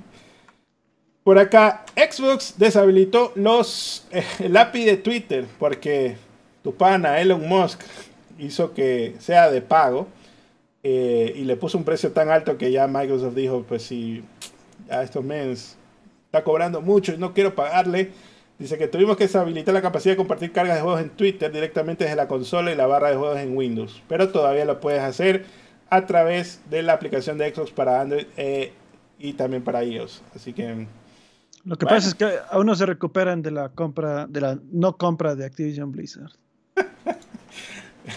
Está al reverso. Por acá. Por acá, un saludo a SK Lucas, que envía 90 argentinos y saludos de Argentina, se los quiere. Y a Celaya Dagoberto, que mandó 10 dolarucos. Gracias, amigos. Gracias, Celaya. Abrazo. Por acá, pues, NetEase supuestamente va a presentar una demanda contra Blizzard Entertainment luego de que se les haya caído el negocio del acuerdo de la licencia en China que tenían desde el 2008. Así que, bueno, pues vamos a ver si realmente se le da. Me imagino, pues estaban expectantes también de la compra, a ver si los demandaban a Microsoft directamente. Así que estaban, querían demandarlos por 43.5 millones de dólares. Ahí ni, una mitad de mil millones, nada, ni siquiera eso, no, le alcanzaba. Rapidito lo paga hoy Kotick nomás.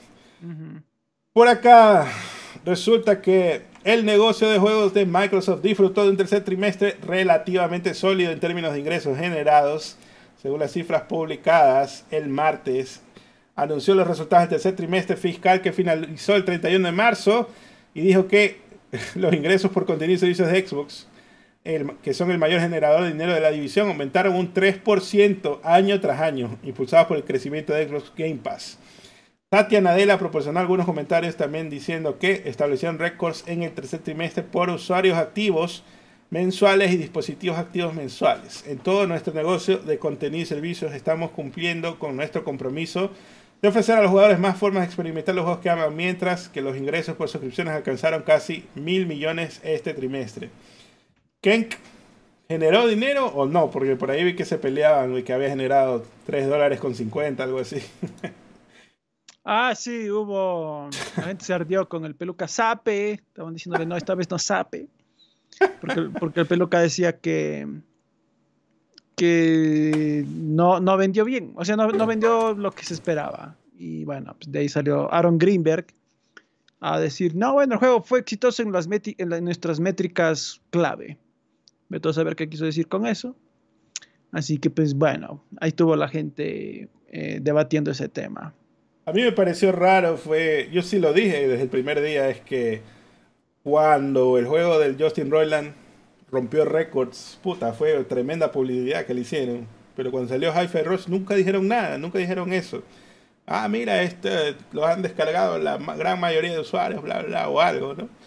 Pero, bueno, pues por ahí también se están peleando de los ingresos, me refiero, del, del trimestre pasado, pero como no da las cifras Microsoft, no se sabe cuánto. Claro, bueno, de Microsoft no se puede saber cómo les está yendo. Pues no dan cifras de ventas, no dan cifras de mayormente nada, salvo cuando actualizan los suscriptores de Game Pass. Ahí sí dicen, ahí sí suelen dar eh, algo, pero mayormente no, no, no se sabe la verdad. Por acá Xbox y Bethesda están lanzando su campaña de marketing de Starfield con una promoción en botellas de la bebida energética británica Lucosade o Lucosade, no sé cómo se dice.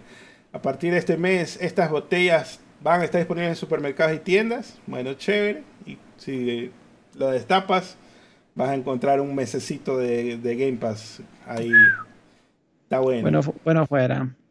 Por acá, Microsoft intentó previamente comprar un editor de juegos móviles misterioso, según documentos publicados esta semana por el organismo de control de la competencia del Reino Unido.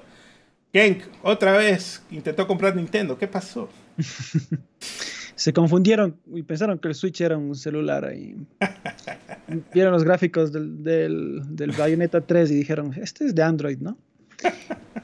No, bueno, ¿Cuál habrá sido? Pues, ¿no? ¿Cuál, cuál intentaron y les rechazaron? No, no, manejo mucho yo el tema de los juegos de celulares para saber qué editores eh, son los más grandes allá. Entonces, no sé ahí.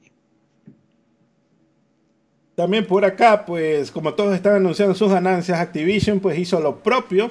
Dice que ah, hasta el 31 de marzo aumentaron un 87% de las ganancias año tras año a un total de 740 millones de dólares. Los ingresos aumentaron un 35% hasta los 2.380 millones de dólares, mientras que las reservas netas aumentaron un 26% hasta los 1.860 millones de dólares. El editor dijo que los resultados fueron impulsados por el crecimiento en sus tres segmentos y destacó el desempeño de su negocio de juegos móviles. El crecimiento del primer trimestre fue amplio, eh, que con las cinco propiedades intelectuales más importantes, Call of Duty, Candy Crush, Warcraft, Overwatch y Diablo. Y Crash, ni lo mencionan. Bueno, por acá. Nada de Crash, perro. Microsoft lanzará una nueva versión de la pantalla de inicio de Xbox para los para las testers esta semana. Eh, dice que pues están experimentando, haciendo cambios en la pantalla de inicio y pues próximamente lo van a poder ver en el futuro. También se anunciaron pues los Games with Gold, Star Wars Racer y HOA. Está bueno para la gente que le gusta pues todos estos juegos. También pues, ahora sí pasemos a varios. ¿Cuántos likes hay, Ken? 289. Si logramos llegar a 350 para hacer preguntas, perros. Así que métanle, métanle, métanle, métanle, métanle ese like. Bueno. Tras los informes de la semana pasada, bueno, hace dos semanas, ¿no? Ya Sega compró Robbie Entertainment. Llegaron pues al acuerdo de 776 millones de dólares finalmente. No fue mil millones, sino un poquito menos. Mm. También por acá eh, dice que la compra se concretaría para septiembre del 2023. Por acá Paramount ha anunciado el elenco de su próxima serie Knuckles, que va a salir en Paramount Plus. Dice que Aldris Elba está confirmada para volver como el papel eh, principal, pues, ¿no? O sea, la serie de Knuckles. Eh, algunas van a también volver, que van a aparecer en el programa. Dice que Adam Pally, quien hizo al policía Wade Whipple en ambas películas, volverá a protagonizar junto con Knuckles. Y según Paramount será un, un papel importante en la serie. O sea, este, ¿cómo se llama? Este actor que era el segundón del, del cíclope de los policías, ¿no? Va a estar ahí.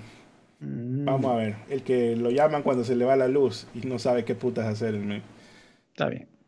Por acá también se revelaron cuatro nuevos sets de Lego basados en Sonic the Hedgehog. Según pues informan por ahí que van a haber unas basados en Takes y otros en Amy. Y que pues estas eran Legos que promocionaron de la línea Lego Ideas y van a ponerlos en producción. La super pixelada imagen que puse, pero bueno.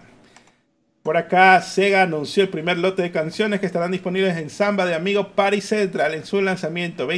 las 20 canciones anunciadas este martes pasado eh, incluyen pistas de artistas populares como Ariana Grande, Miley Cyrus, Kelly Ray Jensen y los Jonas Brothers. Bueno, el Ken que le gusta el Samba de Amigo. Está bien. ¡Samba! el, diseñador de juegos de Obsidian, Josh Sawyer, compartió nueva información sobre el juego de rol de Aliens cancelado en el que estaba trabajando a fines de la década del 2000.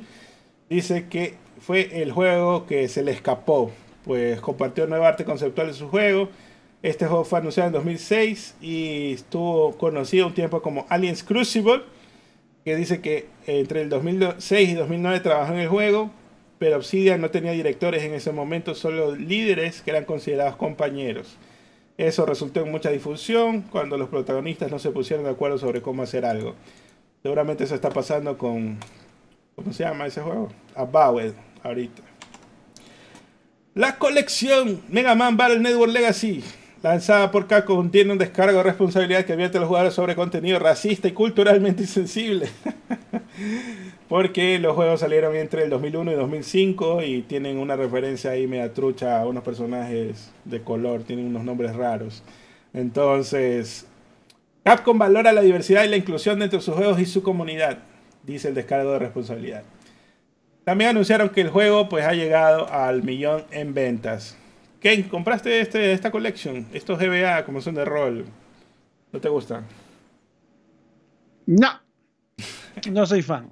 Este Capcom y el estudio de Pokémon Go Niantic se han unido para crear un nuevo juego móvil basado en Monster Hunter que se va, se va, a llamar Monster Hunter Now. Se lanzará en septiembre. Ofrece a los jugadores una experiencia de caza accesible que se puede disfrutar como parte de la vida cotidiana. Al igual que Pokémon Go utilizará los datos del mundo real para crear eh, pues, situaciones basadas en la ubicación y realidad aumentada.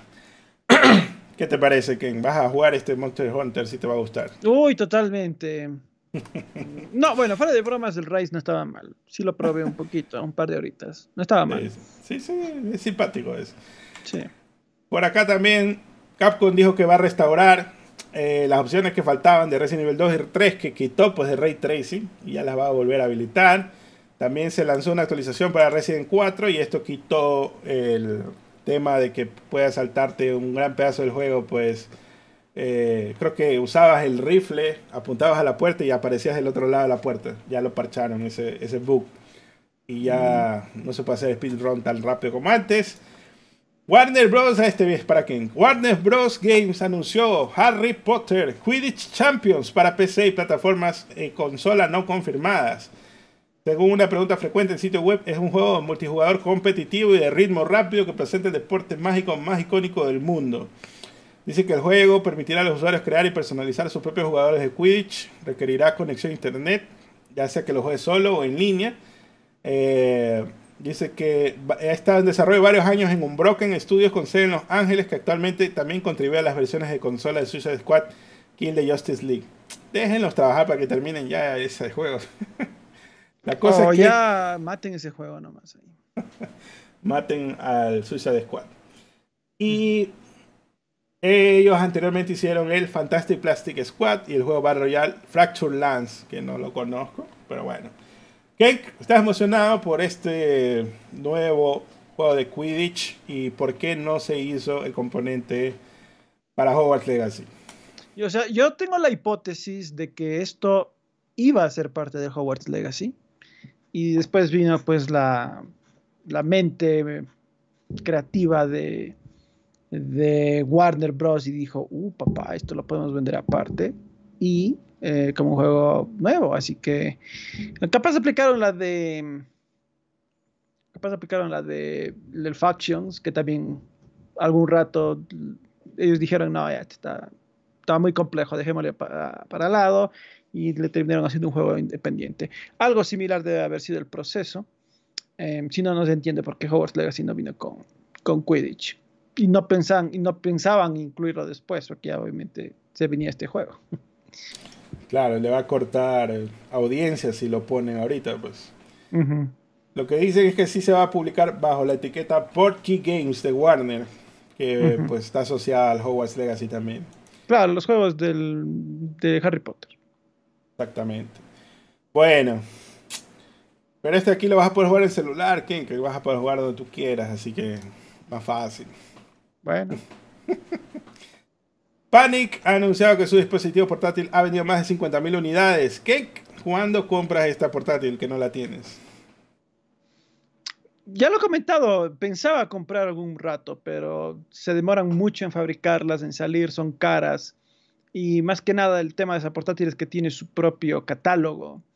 Y bueno, se ve simpática, como sueles decir vos, se ve simpática en el sentido de que, eh, como creo que es open source, algo así. Entonces, eh, la empresa hace, juegos para darle soporte, pero gamers de la comunidad hacen sus propios juegos y los están publicando ahí. O hacen mods de juegos que ya existen. O hacen mods de juegos que ya existen y los ponen ahí. Entonces, he visto que, bueno, sí hay un relativo movimiento, pero honestamente no, me, llama la atención esa, esa portátil. A mí, justo esa no le gusta eso. O sea, si costara la mitad de lo que vale, ya, hasta lo pensar. Oye, estaba viendo que la Millo Mini Plus cuesta 65, 5 latas más que la, anterior. Y dije, bro, está regaladísima, pues. La Millo Mini. Está bastante bien, pero solo es una Millo. Bueno, puede haber ventajas en el hecho de que sea un poquito más grande. Sí. Porque, bueno, a mí la compré en febrero y hasta ahora no llega. Pero. Este min. Pero, si tengo yo la Ambernic RGXX, que es básicamente del mismo porte que el anillo. Y, y me gusta más que el anillo, porque el problema del anillo sí es que es chiquita y tan compacta, pero pucha, para una mano no, me cuadra, la verdad. Para, mis manos, la verdad. Tiene la mano grandota, que eso es lo que pasa. Bueno, no sé a vos qué tanto el anillo te, te, te es cómoda cuando, cuando son juegos que usan los L2, R2, ahí es que ya se Ahí se va la verga, claro. Pues. O sea, ponte, jugar Crash ahí. No se te puede. Fuiste la, te fuiste a la verga, ¿no? Eh, y juegos así.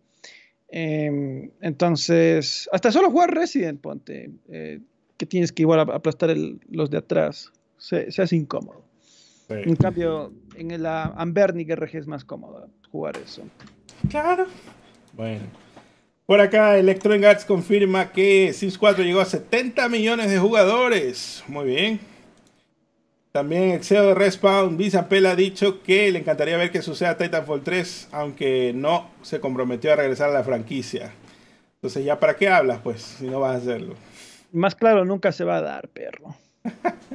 Sigan soñando. Por acá, Epic Games adquirió el estudio Aquiris, que hacía el juego Horizon Chase y Wonderbox Horizon Chase Turbo es muy bacán, pero no sé qué, de qué le va a servir tenerlo ahí a Epic Games. Supongo apoyo en Brasil nada más. Así que bueno, qué bueno por los brasileños, se lo llevaron los de Epic Games.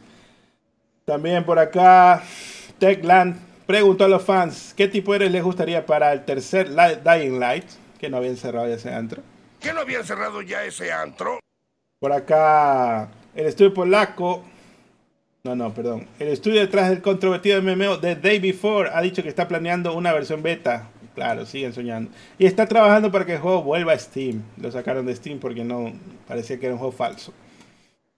También, pues, el juego de disparos en primera persona fotorrealista eh, que se llama Un Record eh, hizo, pues, revolución en las redes sociales. Tuvo 40 millones de vistas con 150 mil me gustas y 20 mil retweets. La versión de YouTube tiene otras 210 mil vistas y ha sido calificada de manera abrumadoramente positiva por los espectadores. Y el men tuvo que salir a decir, efectivamente es un juego, porque la gente estaba pensando que era falso. Se había puesto una cámara y se había hecho un video.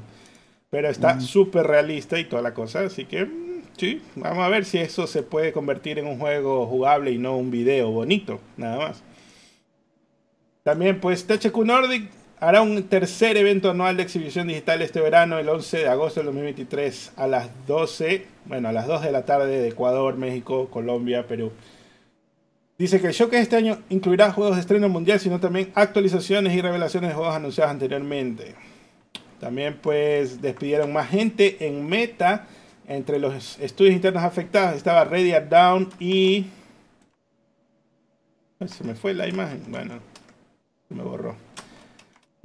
Bueno, de afectaron a Radiant Down y Downpour Interactive. Recortaron 11.000 empleados, el 13% de su fuerza laboral a fines del 2022 y esta vez 10.000 puestos más. Qué pena, qué pena. Qué, pena por Radiant Dawn. Ese es, ese es un es un estudio que debe haber comprado para mi gusto Sony. Por los God of War que hicieron, que eran muy buenos. Los, claro, hicieron el The Order, que fue una Fallaron, fallaron con The Order. Claro. Esa pero... fue la, cagada, la cagada que por eso lo compraron. O sea, yo entiendo que sí, la cagaron durísimo con The Order. Pero tenían potencial, man. O sea, eh, capaz. Es que, a ver, mira, imagínate, era un estudio que estaba saltando de PSP a Play 4.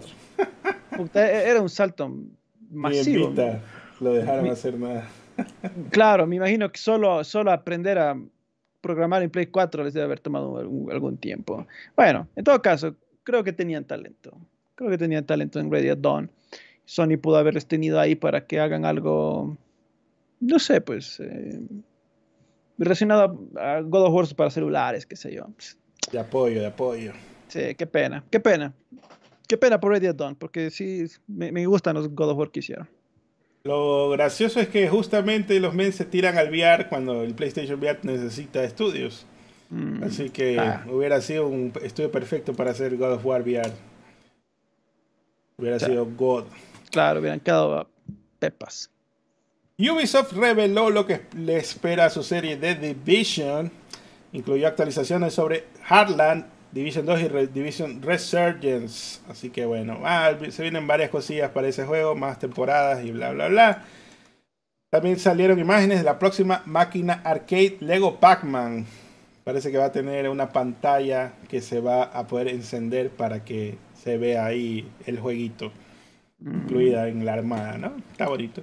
Está bien.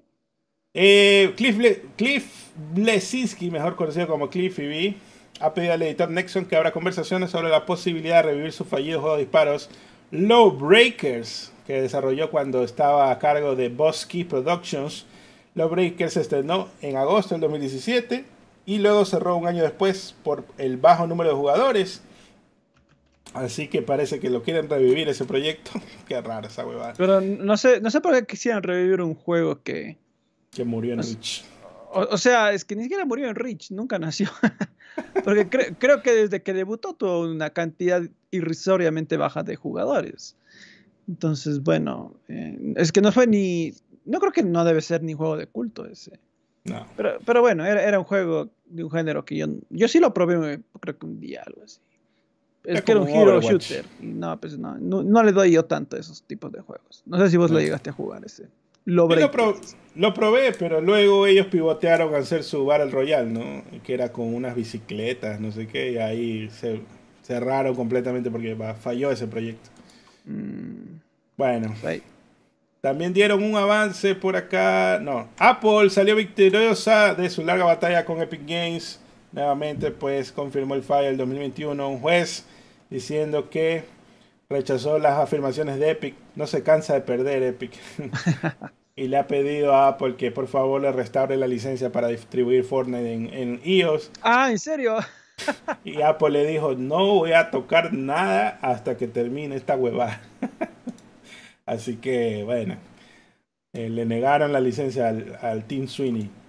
O sea, volvió el perro arrepentido con la cola entre las patas. No jodas. El billete que se ha haber, haber perdido todo ese tiempo ahí. Ya. Por acá, Netflix lanzó un avance de la temporada 3 de The Witcher, que se estrenará este verano. Dice que va a partir en dos partes. La primera el 29 de junio y la segunda el 27 de julio. Kenk, tú que eres fan, ¿estás emocionado? este, men, se me no, o sea, perro. Bueno, o sea, por un lado sí voy a ver la temporada final de The Witcher. Eh, ¿La final? ¿Cómo? No, que iban a seguir con el hermano del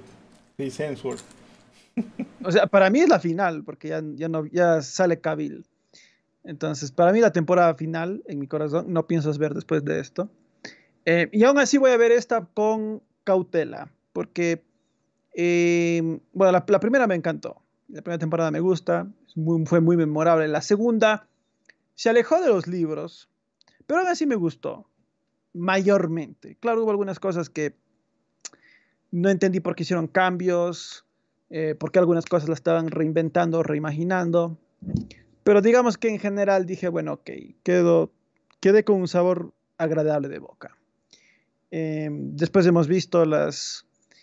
El interés por Witcher de, mi parte se fue aguando cuando vinieron estas declaraciones de que los manes, los guionistas odian y detestan los libros, los videojuegos. El original. y quieren alejarse lo más posible de, material original y hacer su propia cosa. Entonces yo digo, claro, ahí le empecé a agarrar odio a la serie, no tanto por las temporadas, sino porque digo, ¿qué va a pasar después? Porque si odias los, libros y el material de, origen, entonces, bueno... ¿Qué carajo estás haciendo? Yo me cabreo y digo, ¿por qué siquiera adaptaron esto entonces? Era que hagas tu propio universo, yo qué chucha sé, ¿no? Claro. Bueno.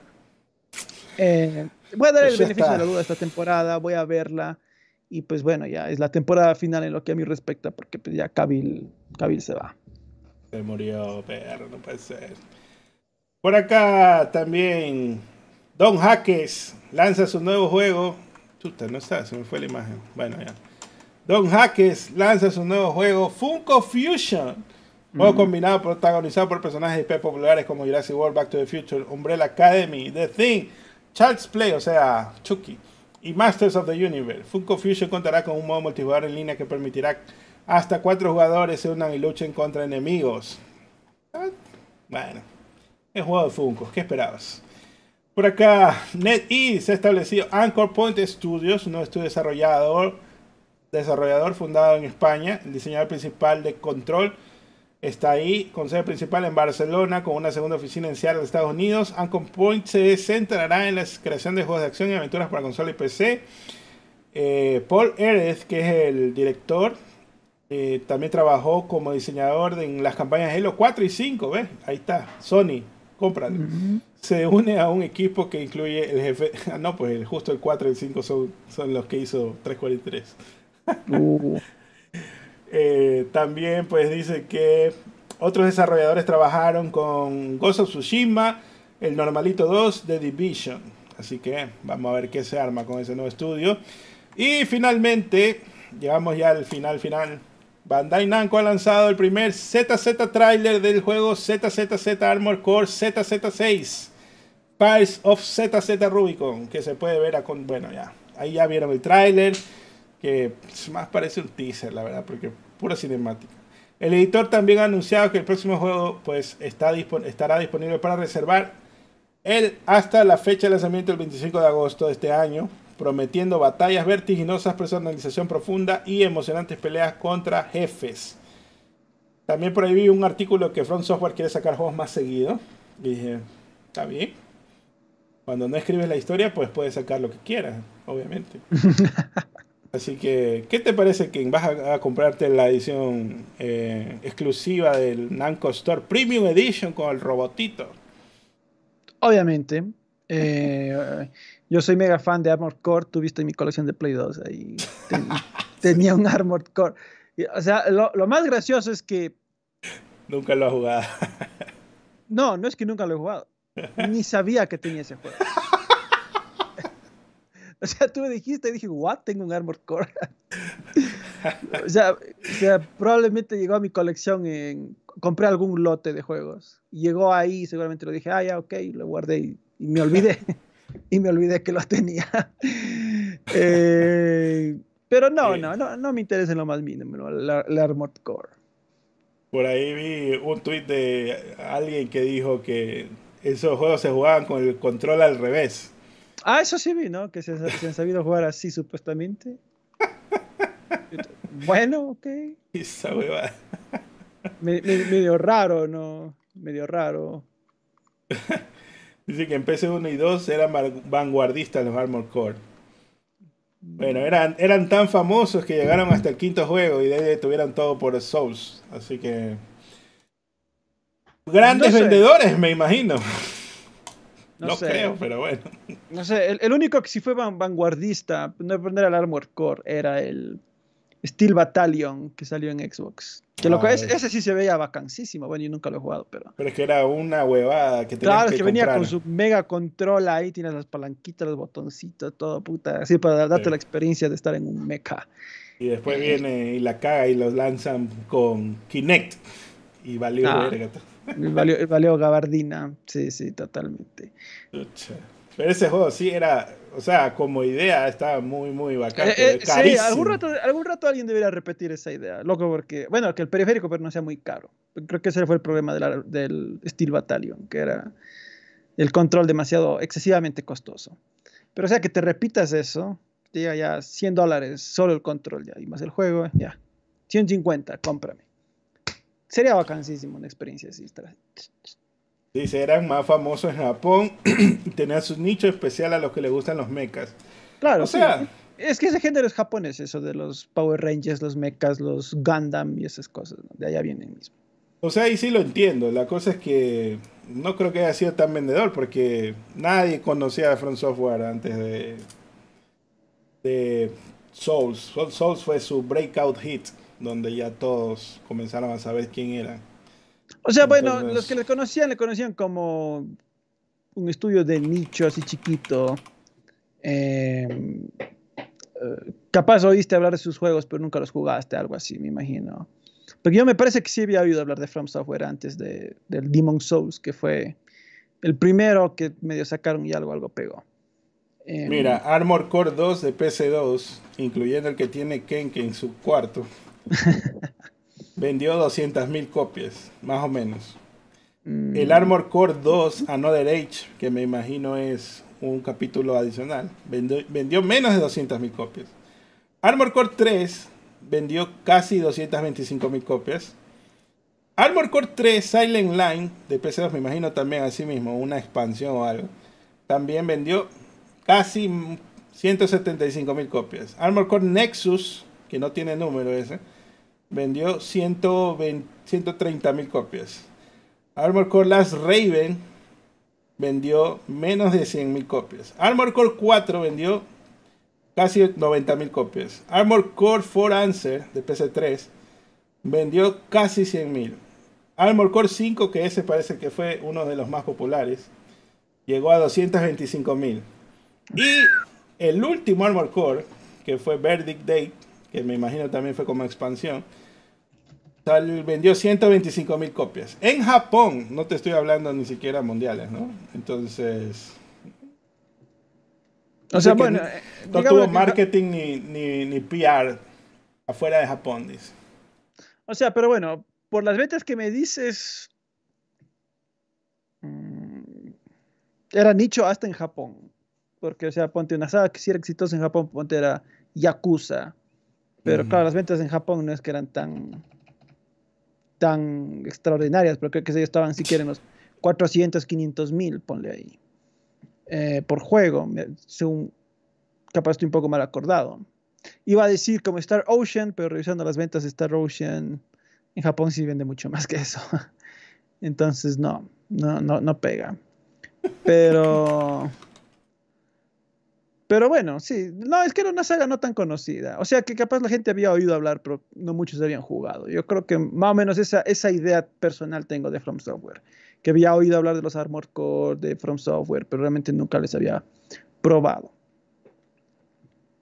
O sea, yo también escuché Armor Core 5, pero de ahí nunca había escuchado. Bueno, de PC1 y PC2 tengo yo vacíos, la verdad, pero. Sí me imaginaba que no eran tan vendedores. Sí, sí, efectivamente. Puro, puro Wahoo nada más. Dice al, al estaba del bando perdedor, luego se cansó de perder y se pasó a Play. Está bien.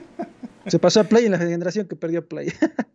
Por ahí dicen que si Front Software no hizo los Tenchu, nada que ver.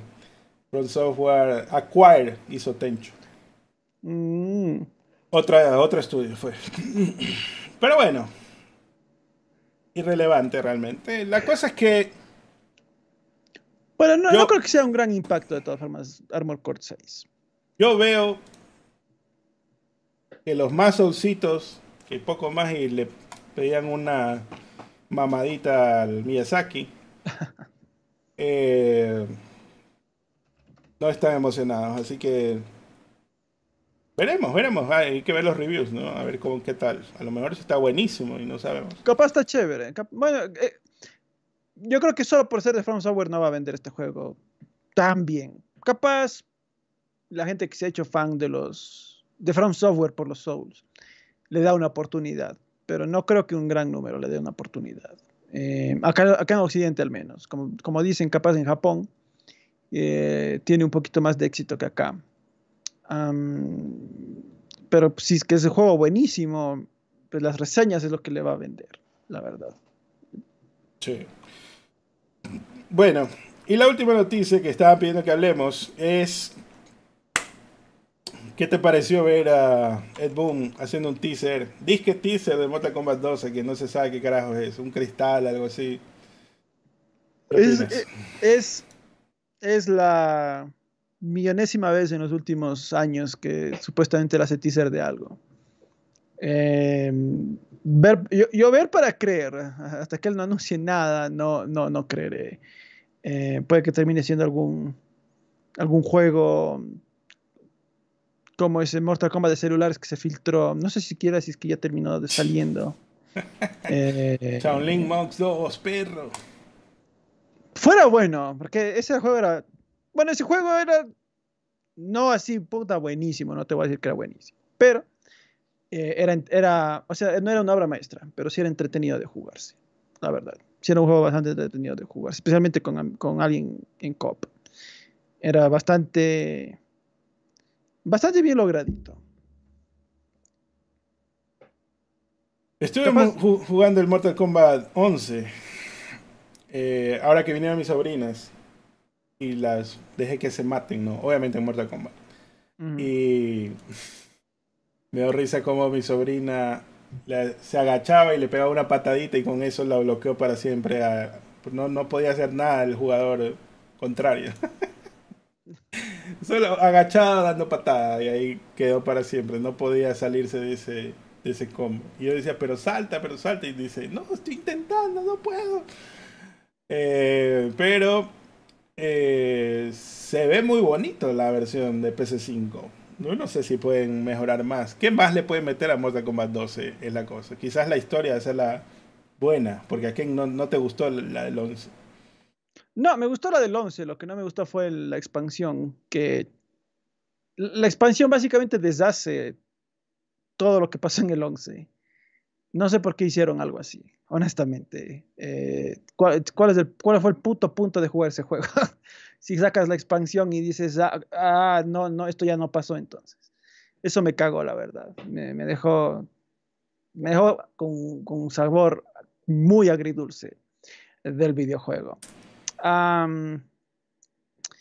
bueno, yo también ya estoy cansado de los viajes en el tiempo en Mortal Kombat. Ya estoy hasta ahí, ya digo, ya. Ya tuvimos 9, 10, 11, 3 juegos, más la expansión, ya 3.5 juegos de historias con viajes en el tiempo. Ya estoy abombado de esto. Volvamos a lo clásico.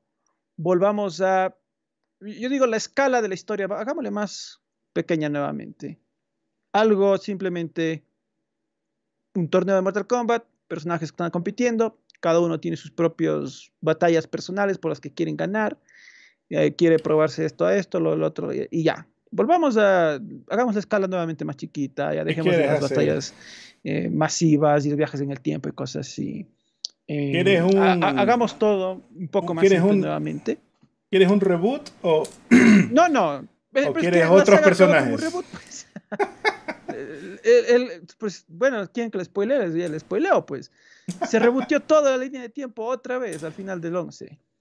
Y, vimos en el, eh, a Liu Kang hablando con el Kung Lao de hace 11 generaciones, de hace 10 generaciones. Creo que sí me contaste la historia, pero lo que te iba a decir es que... Entonces, entonces ya, a la cuenta ellos te dijeron, lo que se viene es un reboot, o, o no sé, qué si es que capaz a último rato deshacen el, el final, que no sería raro en, en NetherRealm. Entonces, yo tengo entendido que por el final se viene un reboot. Eso es lo que se viene, de lo que yo tengo entendido, de lo que yo entendí ahí. Entonces, eh, por eso te digo, ya estoy abombado de los reboots y los viajes en el tiempo, porque ya, ya, ya, son tres juegos pues, con la misma temática. Entonces, eso, eso quiero cambiar. Pero también quiero que se centren en personajes, personajes nuevos. Diré que del 10 y el 11 fueron los juegos que tuvieron los mayor número de personajes nuevos que me han gustado. Porque normalmente NetherRealm se tropieza mucho cuando quiere introducir nuevos personajes y generalmente es personajes cacas. Pero diré que en el 10 y en el 11 eh, presentaron buenos personajes nuevos que realmente sí me gustaron. Bueno, pero en el 12, ¿te gustarían nuevos personajes de cero o igual quieres que traigan a los mismos, a Liu Kang, a Johnny Cage y bla, bla? No sé, no sé si es que el juego se va a ambientar 10 años en el pasado, eh, perdón, hace 10 generaciones en el pasado. Entonces sería el, torneo que básicamente pierde ese, Liu ese Kung Lao contra, pero ahí está Goro, está Shao Kahn, está eh, Shang Tsung, podría estar el Quan Chi, pues son personajes que todavía estaban vivos en esa época.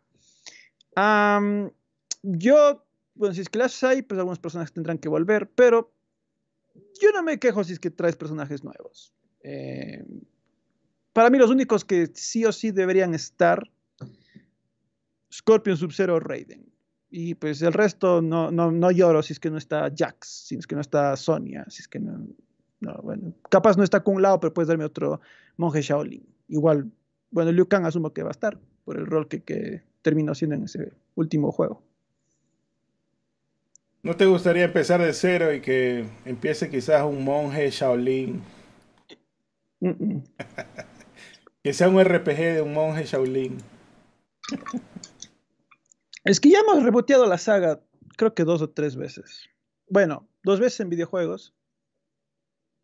Bueno, tres con el final del 11, un tercer reboot. O tres, el tercer eh, reinicio de la historia. Ya no quisiera, la verdad. Pero esto es revolucionario. Un monje Shaolin. No varios, uno, nada más. O sea, salvo que este sea un reboot tan significativo que sea mega diferente de, lo que hemos visto. Porque ya volver a recontar el torneo en el que Liu Kang derrota a Shansung, ya, también una bomba eso. Ya. Lo hemos visto en pelis, en pelis animadas, live action y en algunos juegos hemos visto esa historia contada. Ya. Ya, pero ¿qué te parece si ahora van en carts? Eso podría resolver ya lo todos vimos, los problemas. Ya lo vimos, eso, por desgracia. Y no, no pegó bien. lo vimos en Armageddon, hicieron el juego de cartas. Ah. ¿Qué te parece un Souls, pero de combate mortal? Capaz ahí pegan. No tienes que hacer historia, simplemente ahí pelean. No, pues claro, eso es lo bueno. Ese tipo de juegos no, no tienen historia. Eh, la gente Em, e-, ese tipo de juegos le da empleo a los youtubers, es lo bueno. Así que bueno, vengan nomás, háganlo. tráiganlo. Por mí, tráiganlo. Bueno, no sé qué quieran hacer con Mortal Kombat 12. Lo, lo único que te digo es, ya no quiero viajes en el tiempo porque me abomban. Y no quiero volver a recontar la puta, el torneo de, donde Liu Kang vence a Shang Tsung. dos cosas que ruego, por favor, ya no quiero ver eso. No, oye, ¿sabes? Pero qué pienso yo, ya ahora sí fuera de bromas. Pienso yo que tienes una mitología más o menos sólida. Tranquilamente puedes hacer, ponte, yo que sé, un Mass Effect, pero Mortal Kombat. Donde peleas así con, con algunas hordas de, bueno, no sé, ponte un Samsung es el jefe de este batallón de personajes whatever, ¿no? Como soldaditos nada más. Y puedes ahí ir limpiando así diferentes zonas, diferentes reinos en todo caso, ¿no? Eh, hasta que ya te tienes que enfrentar con el man al final. Y ahí quizás contar la historia del uno en forma RPG o algo así. Bueno, a ver, eh, la saga se presta para hacer múltiples spin-offs. A mí me asombra que, que no se ha hecho, honestamente. Eh, porque sí, tiene un lore muy, muy profundo y por eso a mí no me gustó la peli que hicieron hace dos años. Porque, claro, digamos, cumple lo básico que uno esperaría, pero considerando que la saga en estos veintipico años ha crecido su mitología de una forma masiva, eh, claro, para mí fue un desperdicio hacer algo así.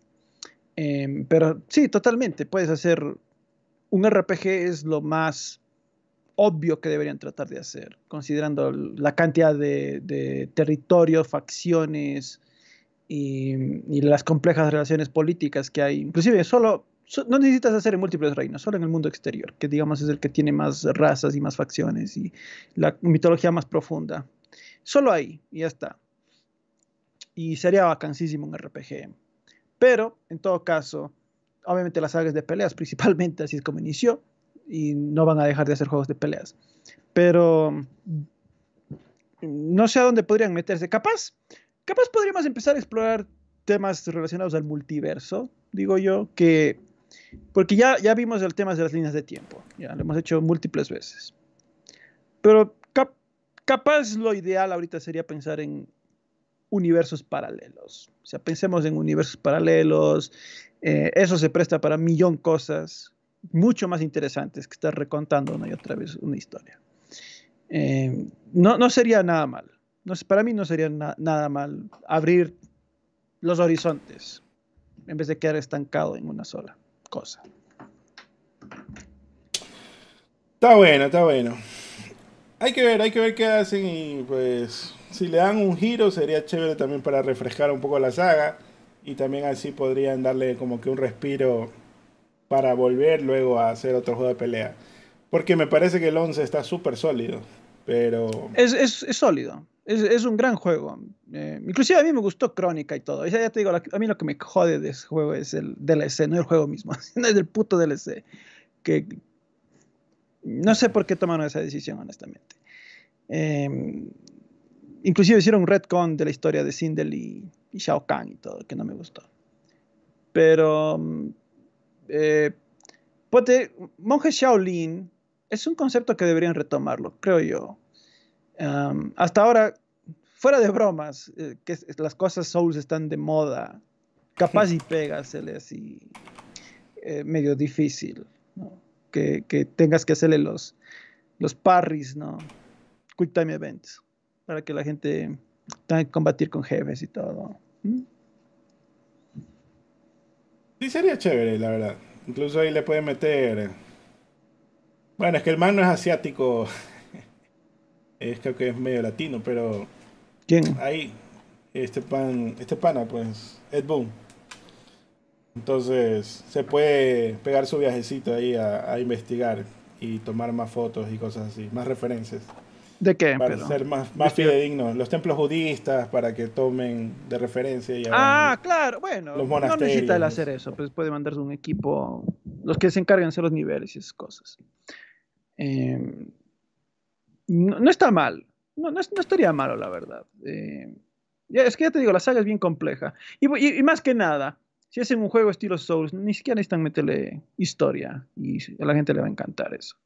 Entonces, eh, también pueden hacer un juego estilo Shaolin Monks es lo que la gente más le gustó de los, todos los spin-offs que se ha hecho de Mortal Kombat. Es lo que más pegó, porque también era lo más divertido que han hecho. Sabes que cuando jugué el Tekken, no me acuerdo qué Tekken era, pero era el PC3, porque le saqué el platino. Eh, pero tenía la aventura, era un beat'em up y tenías, ibas con un personaje nuevo, de cero. Obviamente toda la historia estaba ahí para que pelees con los Tekkens y todos los demás. Pero el platino era pasar la historia en, en hard, algo así. O sea, esa era como que lo más, la parte más difícil.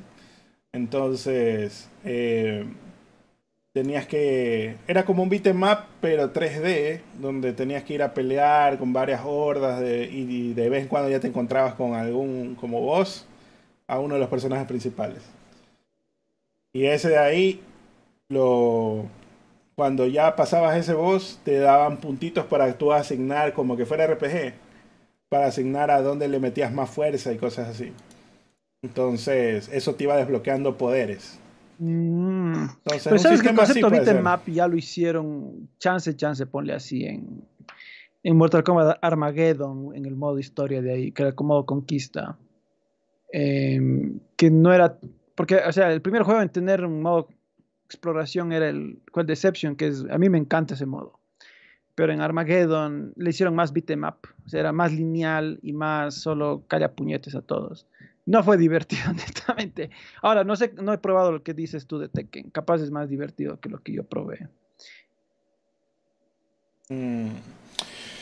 Bueno, ahora sí que después de lo que nos vamos, hemos cumplido casi dos episodios en uno esta semana. Así que, ¿cuántos likes hay? 363, sí pasamos lo que se pidió. A ver, pregunta rápido, rapidito. Deja ver si hay preguntas por aquí. Ah, alguna idea buena.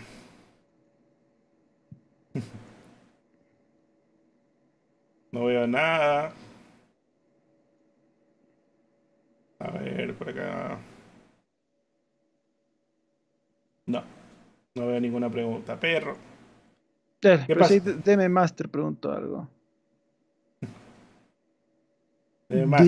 Si, la CMA bloquea la compra de Activision, ¿no cree que por los mismos motivos le bloquee Microsoft otras compras grandes? Warner, Take-Two, Ubisoft, etcétera.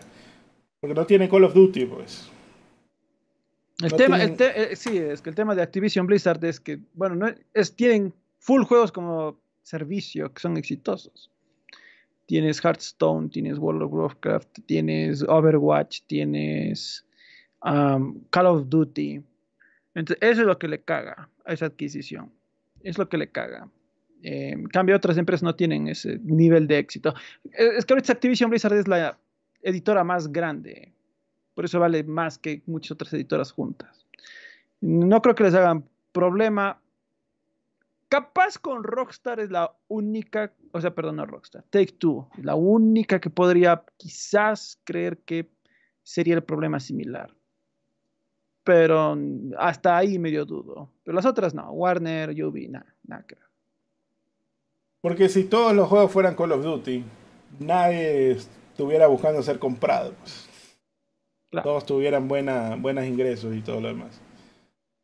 Eh, ¿Cree que Microsoft llegue a pensar no vender juegos de Activision en Inglaterra? Igual vive una crisis económica fea y no hay quien le compre los juegos.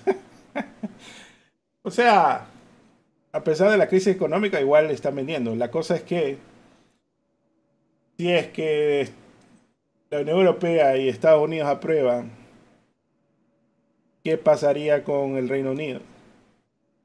No venderían Call of Duty ahí, nada más. Claro, o sea, no lo venderían directamente. Lo que ellos tendrían que hacer es decir, qué sé yo, Sega, dame publicando Call of Duty ahí en ese país. Y tiene que vender en todas las consolas. ¿O no? Mm, asumo que no sé, ahí sí no sé. Creo que no, no sería ya requerimiento, porque ya ni hacen los juegos ahí. Em, podrían tomar esa decisión y decir, bueno, entonces dame publicando. Pero solo, diría yo, Microsoft puede tomar esa decisión, pero solo, digamos, si es que es ese mercado específico del Reino Unido. Porque si ya, digamos, el Reino Unido los termina probando, pero Estados Unidos se cae yo creo que ya, ya la compra se cae. Claro, ya no hay nada. Pues. Eh, ¿Qué, compraría Sony? ¿Square? ¿Capcom? Sony va a comprar, como ya compró a los de la CMA, ahora va a comprar a los reguladores de... Va a comprar la FTC. Sería chistoso de que los senadores están que joden con Sony y luego viene la FTC y los cagan. es factible que eso pase. Es que, yo, es que, bueno, yo de lo que creo es que estos senadores que están así gallitos con este tema que se ve que ni entienden, eh, solo están, probablemente para sus campañas están recibiendo aportes, donaciones de, de, Microsoft. Entonces, ¿qué es lo bueno? Allá en Estados Unidos es normal recibir donaciones de empresas para, para hacer el lobby de, en, nombre de ellos. Claro. Entonces, es factible, es factible que eso está pasando. Y no necesariamente significa que esa va a ser la opinión de todos los senadores. Eh, porque, a ver, la, que está, porque inclusive hasta demócratas han salido a hablar en contra de, Sony, pero la que está dirigiendo la FTC es demócrata, entonces no sé, no sé la verdad qué irá a pasar. De todas formas, el Senado no, no tiene vela en, ese juicio, pues se van a ir a, las, a otras cortes, pues, la FTC y, y Microsoft, para que se determine. Entonces, bueno, ahí solo, solo es palabras muertas, pone ahí. ¿Estás preocupado por Starfield? ¿Crees que podría malir sal?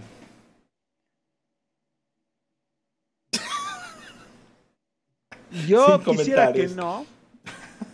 bueno, considerando que es Bethesda, yo creo que va a tener un número de bugs. Porque eso ha sido la constante de Bethesda a lo largo de años. Pero obviamente una cosa es que tenga full books o que tenga algunos books y otra cosa es que ya salga increíblemente roto. Em, ojalá que no sea ese el caso, ojalá no sea el caso de que salga hiper roto el juego. Porque pues, se supone que el juego iba a salir el año pasado, ¿no? Eh, en noviembre, algo así. Y, tuvo un retraso de prácticamente un año pues yo creería que lo retrasaron para que el juego salga bien, pues no. Sería una decepción que a pesar de todos los retrasos, igual el juego salga en un estado lamentable. Ojalá que no, pero ojalá que no. De todas formas, yo lo pienso jugar porque, bueno, es Bethesda. pero Redfall no. E, el tema es este, es que el uno sí se ve interesante, aún con los bugs y todo, se ve interesante, el Starfield. El otro antes de saber que iba a salir roto, yo ya decía, desde, que inició el año yo dije, este juego de lo que he visto no me interesa en lo más mínimo. No me ha interesado nadita. Y es porque simplemente no se veía interesante. Y las reseñas confirmaron que realmente el juego no, es muy interesante. Ahora, capaz en unos años sí. Pero, pues. Eh, esa es la razón por la que no la pienso jugar. No porque esté roto, sino porque no se ve interesante. Sobre lo de Nintendo, ¿por qué Activision hasta el día de hoy no ha sacado un Call of Duty en Switch? Ha podido sacar otros títulos de Activision, pero no Call of Duty. Que no le da la gana, pues, porque sabe que no venden. Eh, claro, es que es que sacar un juego en Switch significa hacerlo desde cero, porque no puedes portear las versiones de consola. Y pues ese port obviamente requiere una inversión que no, no creo que van a recuperar vendiendo, porque el público de Nintendo no consume ese tipo de juegos. Entonces, esa, es la razón por la que dejaron, no solo eh, Activision, muchas otras empresas dejaron de dar soporte a Nintendo. Em, porque simplemente no venden sus juegos allá. El público Nintendero e, es medio selectivo en lo que compra. Digamos, si quieres como, que si yo, Kasek soy yo, si sale Call of Duty en Switch, digo, si sale Call of Duty, quieres jugarlo, no lo vas a jugar en Switch, pues lo vas a jugar en otra plataforma que tienes. Entonces es factible, ¿qué, es lo que pasa ahí? Cuando un pseudo geeks que está como lo quita la gente, dice Daniel, por un pseudo geeks. ¿Pero qué ha salido pues, para hablar? Mandalorian, Mario. Ah, sí, ¿no?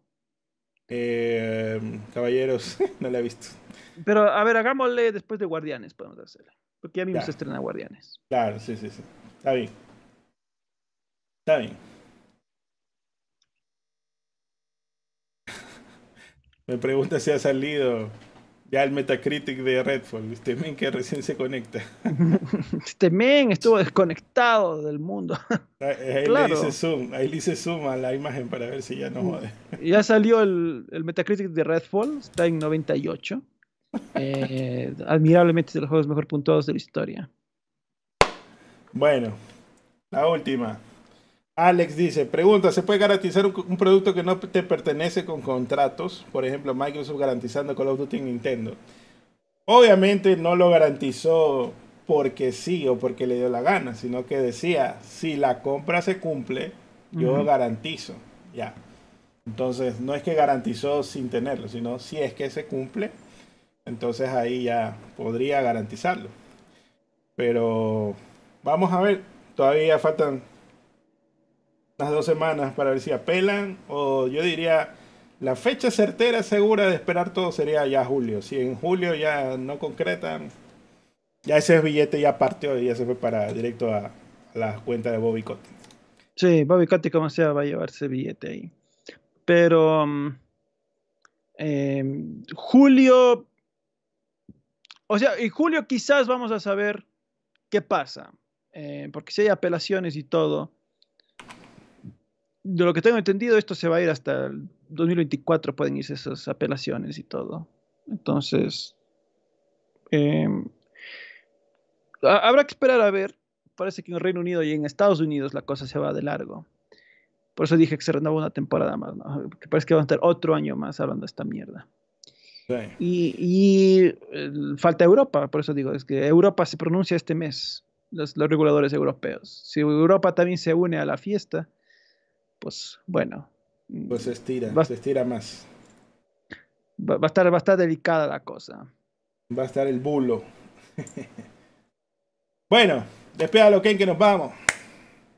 Bueno, muchachada, gracias por acompañarnos en este pseudo analistas. Gracias por los likes, gracias por las donaciones, gracias por seguirnos. Suscríbanse, hacemos todos los domingos. Hablamos de las novedades del gaming.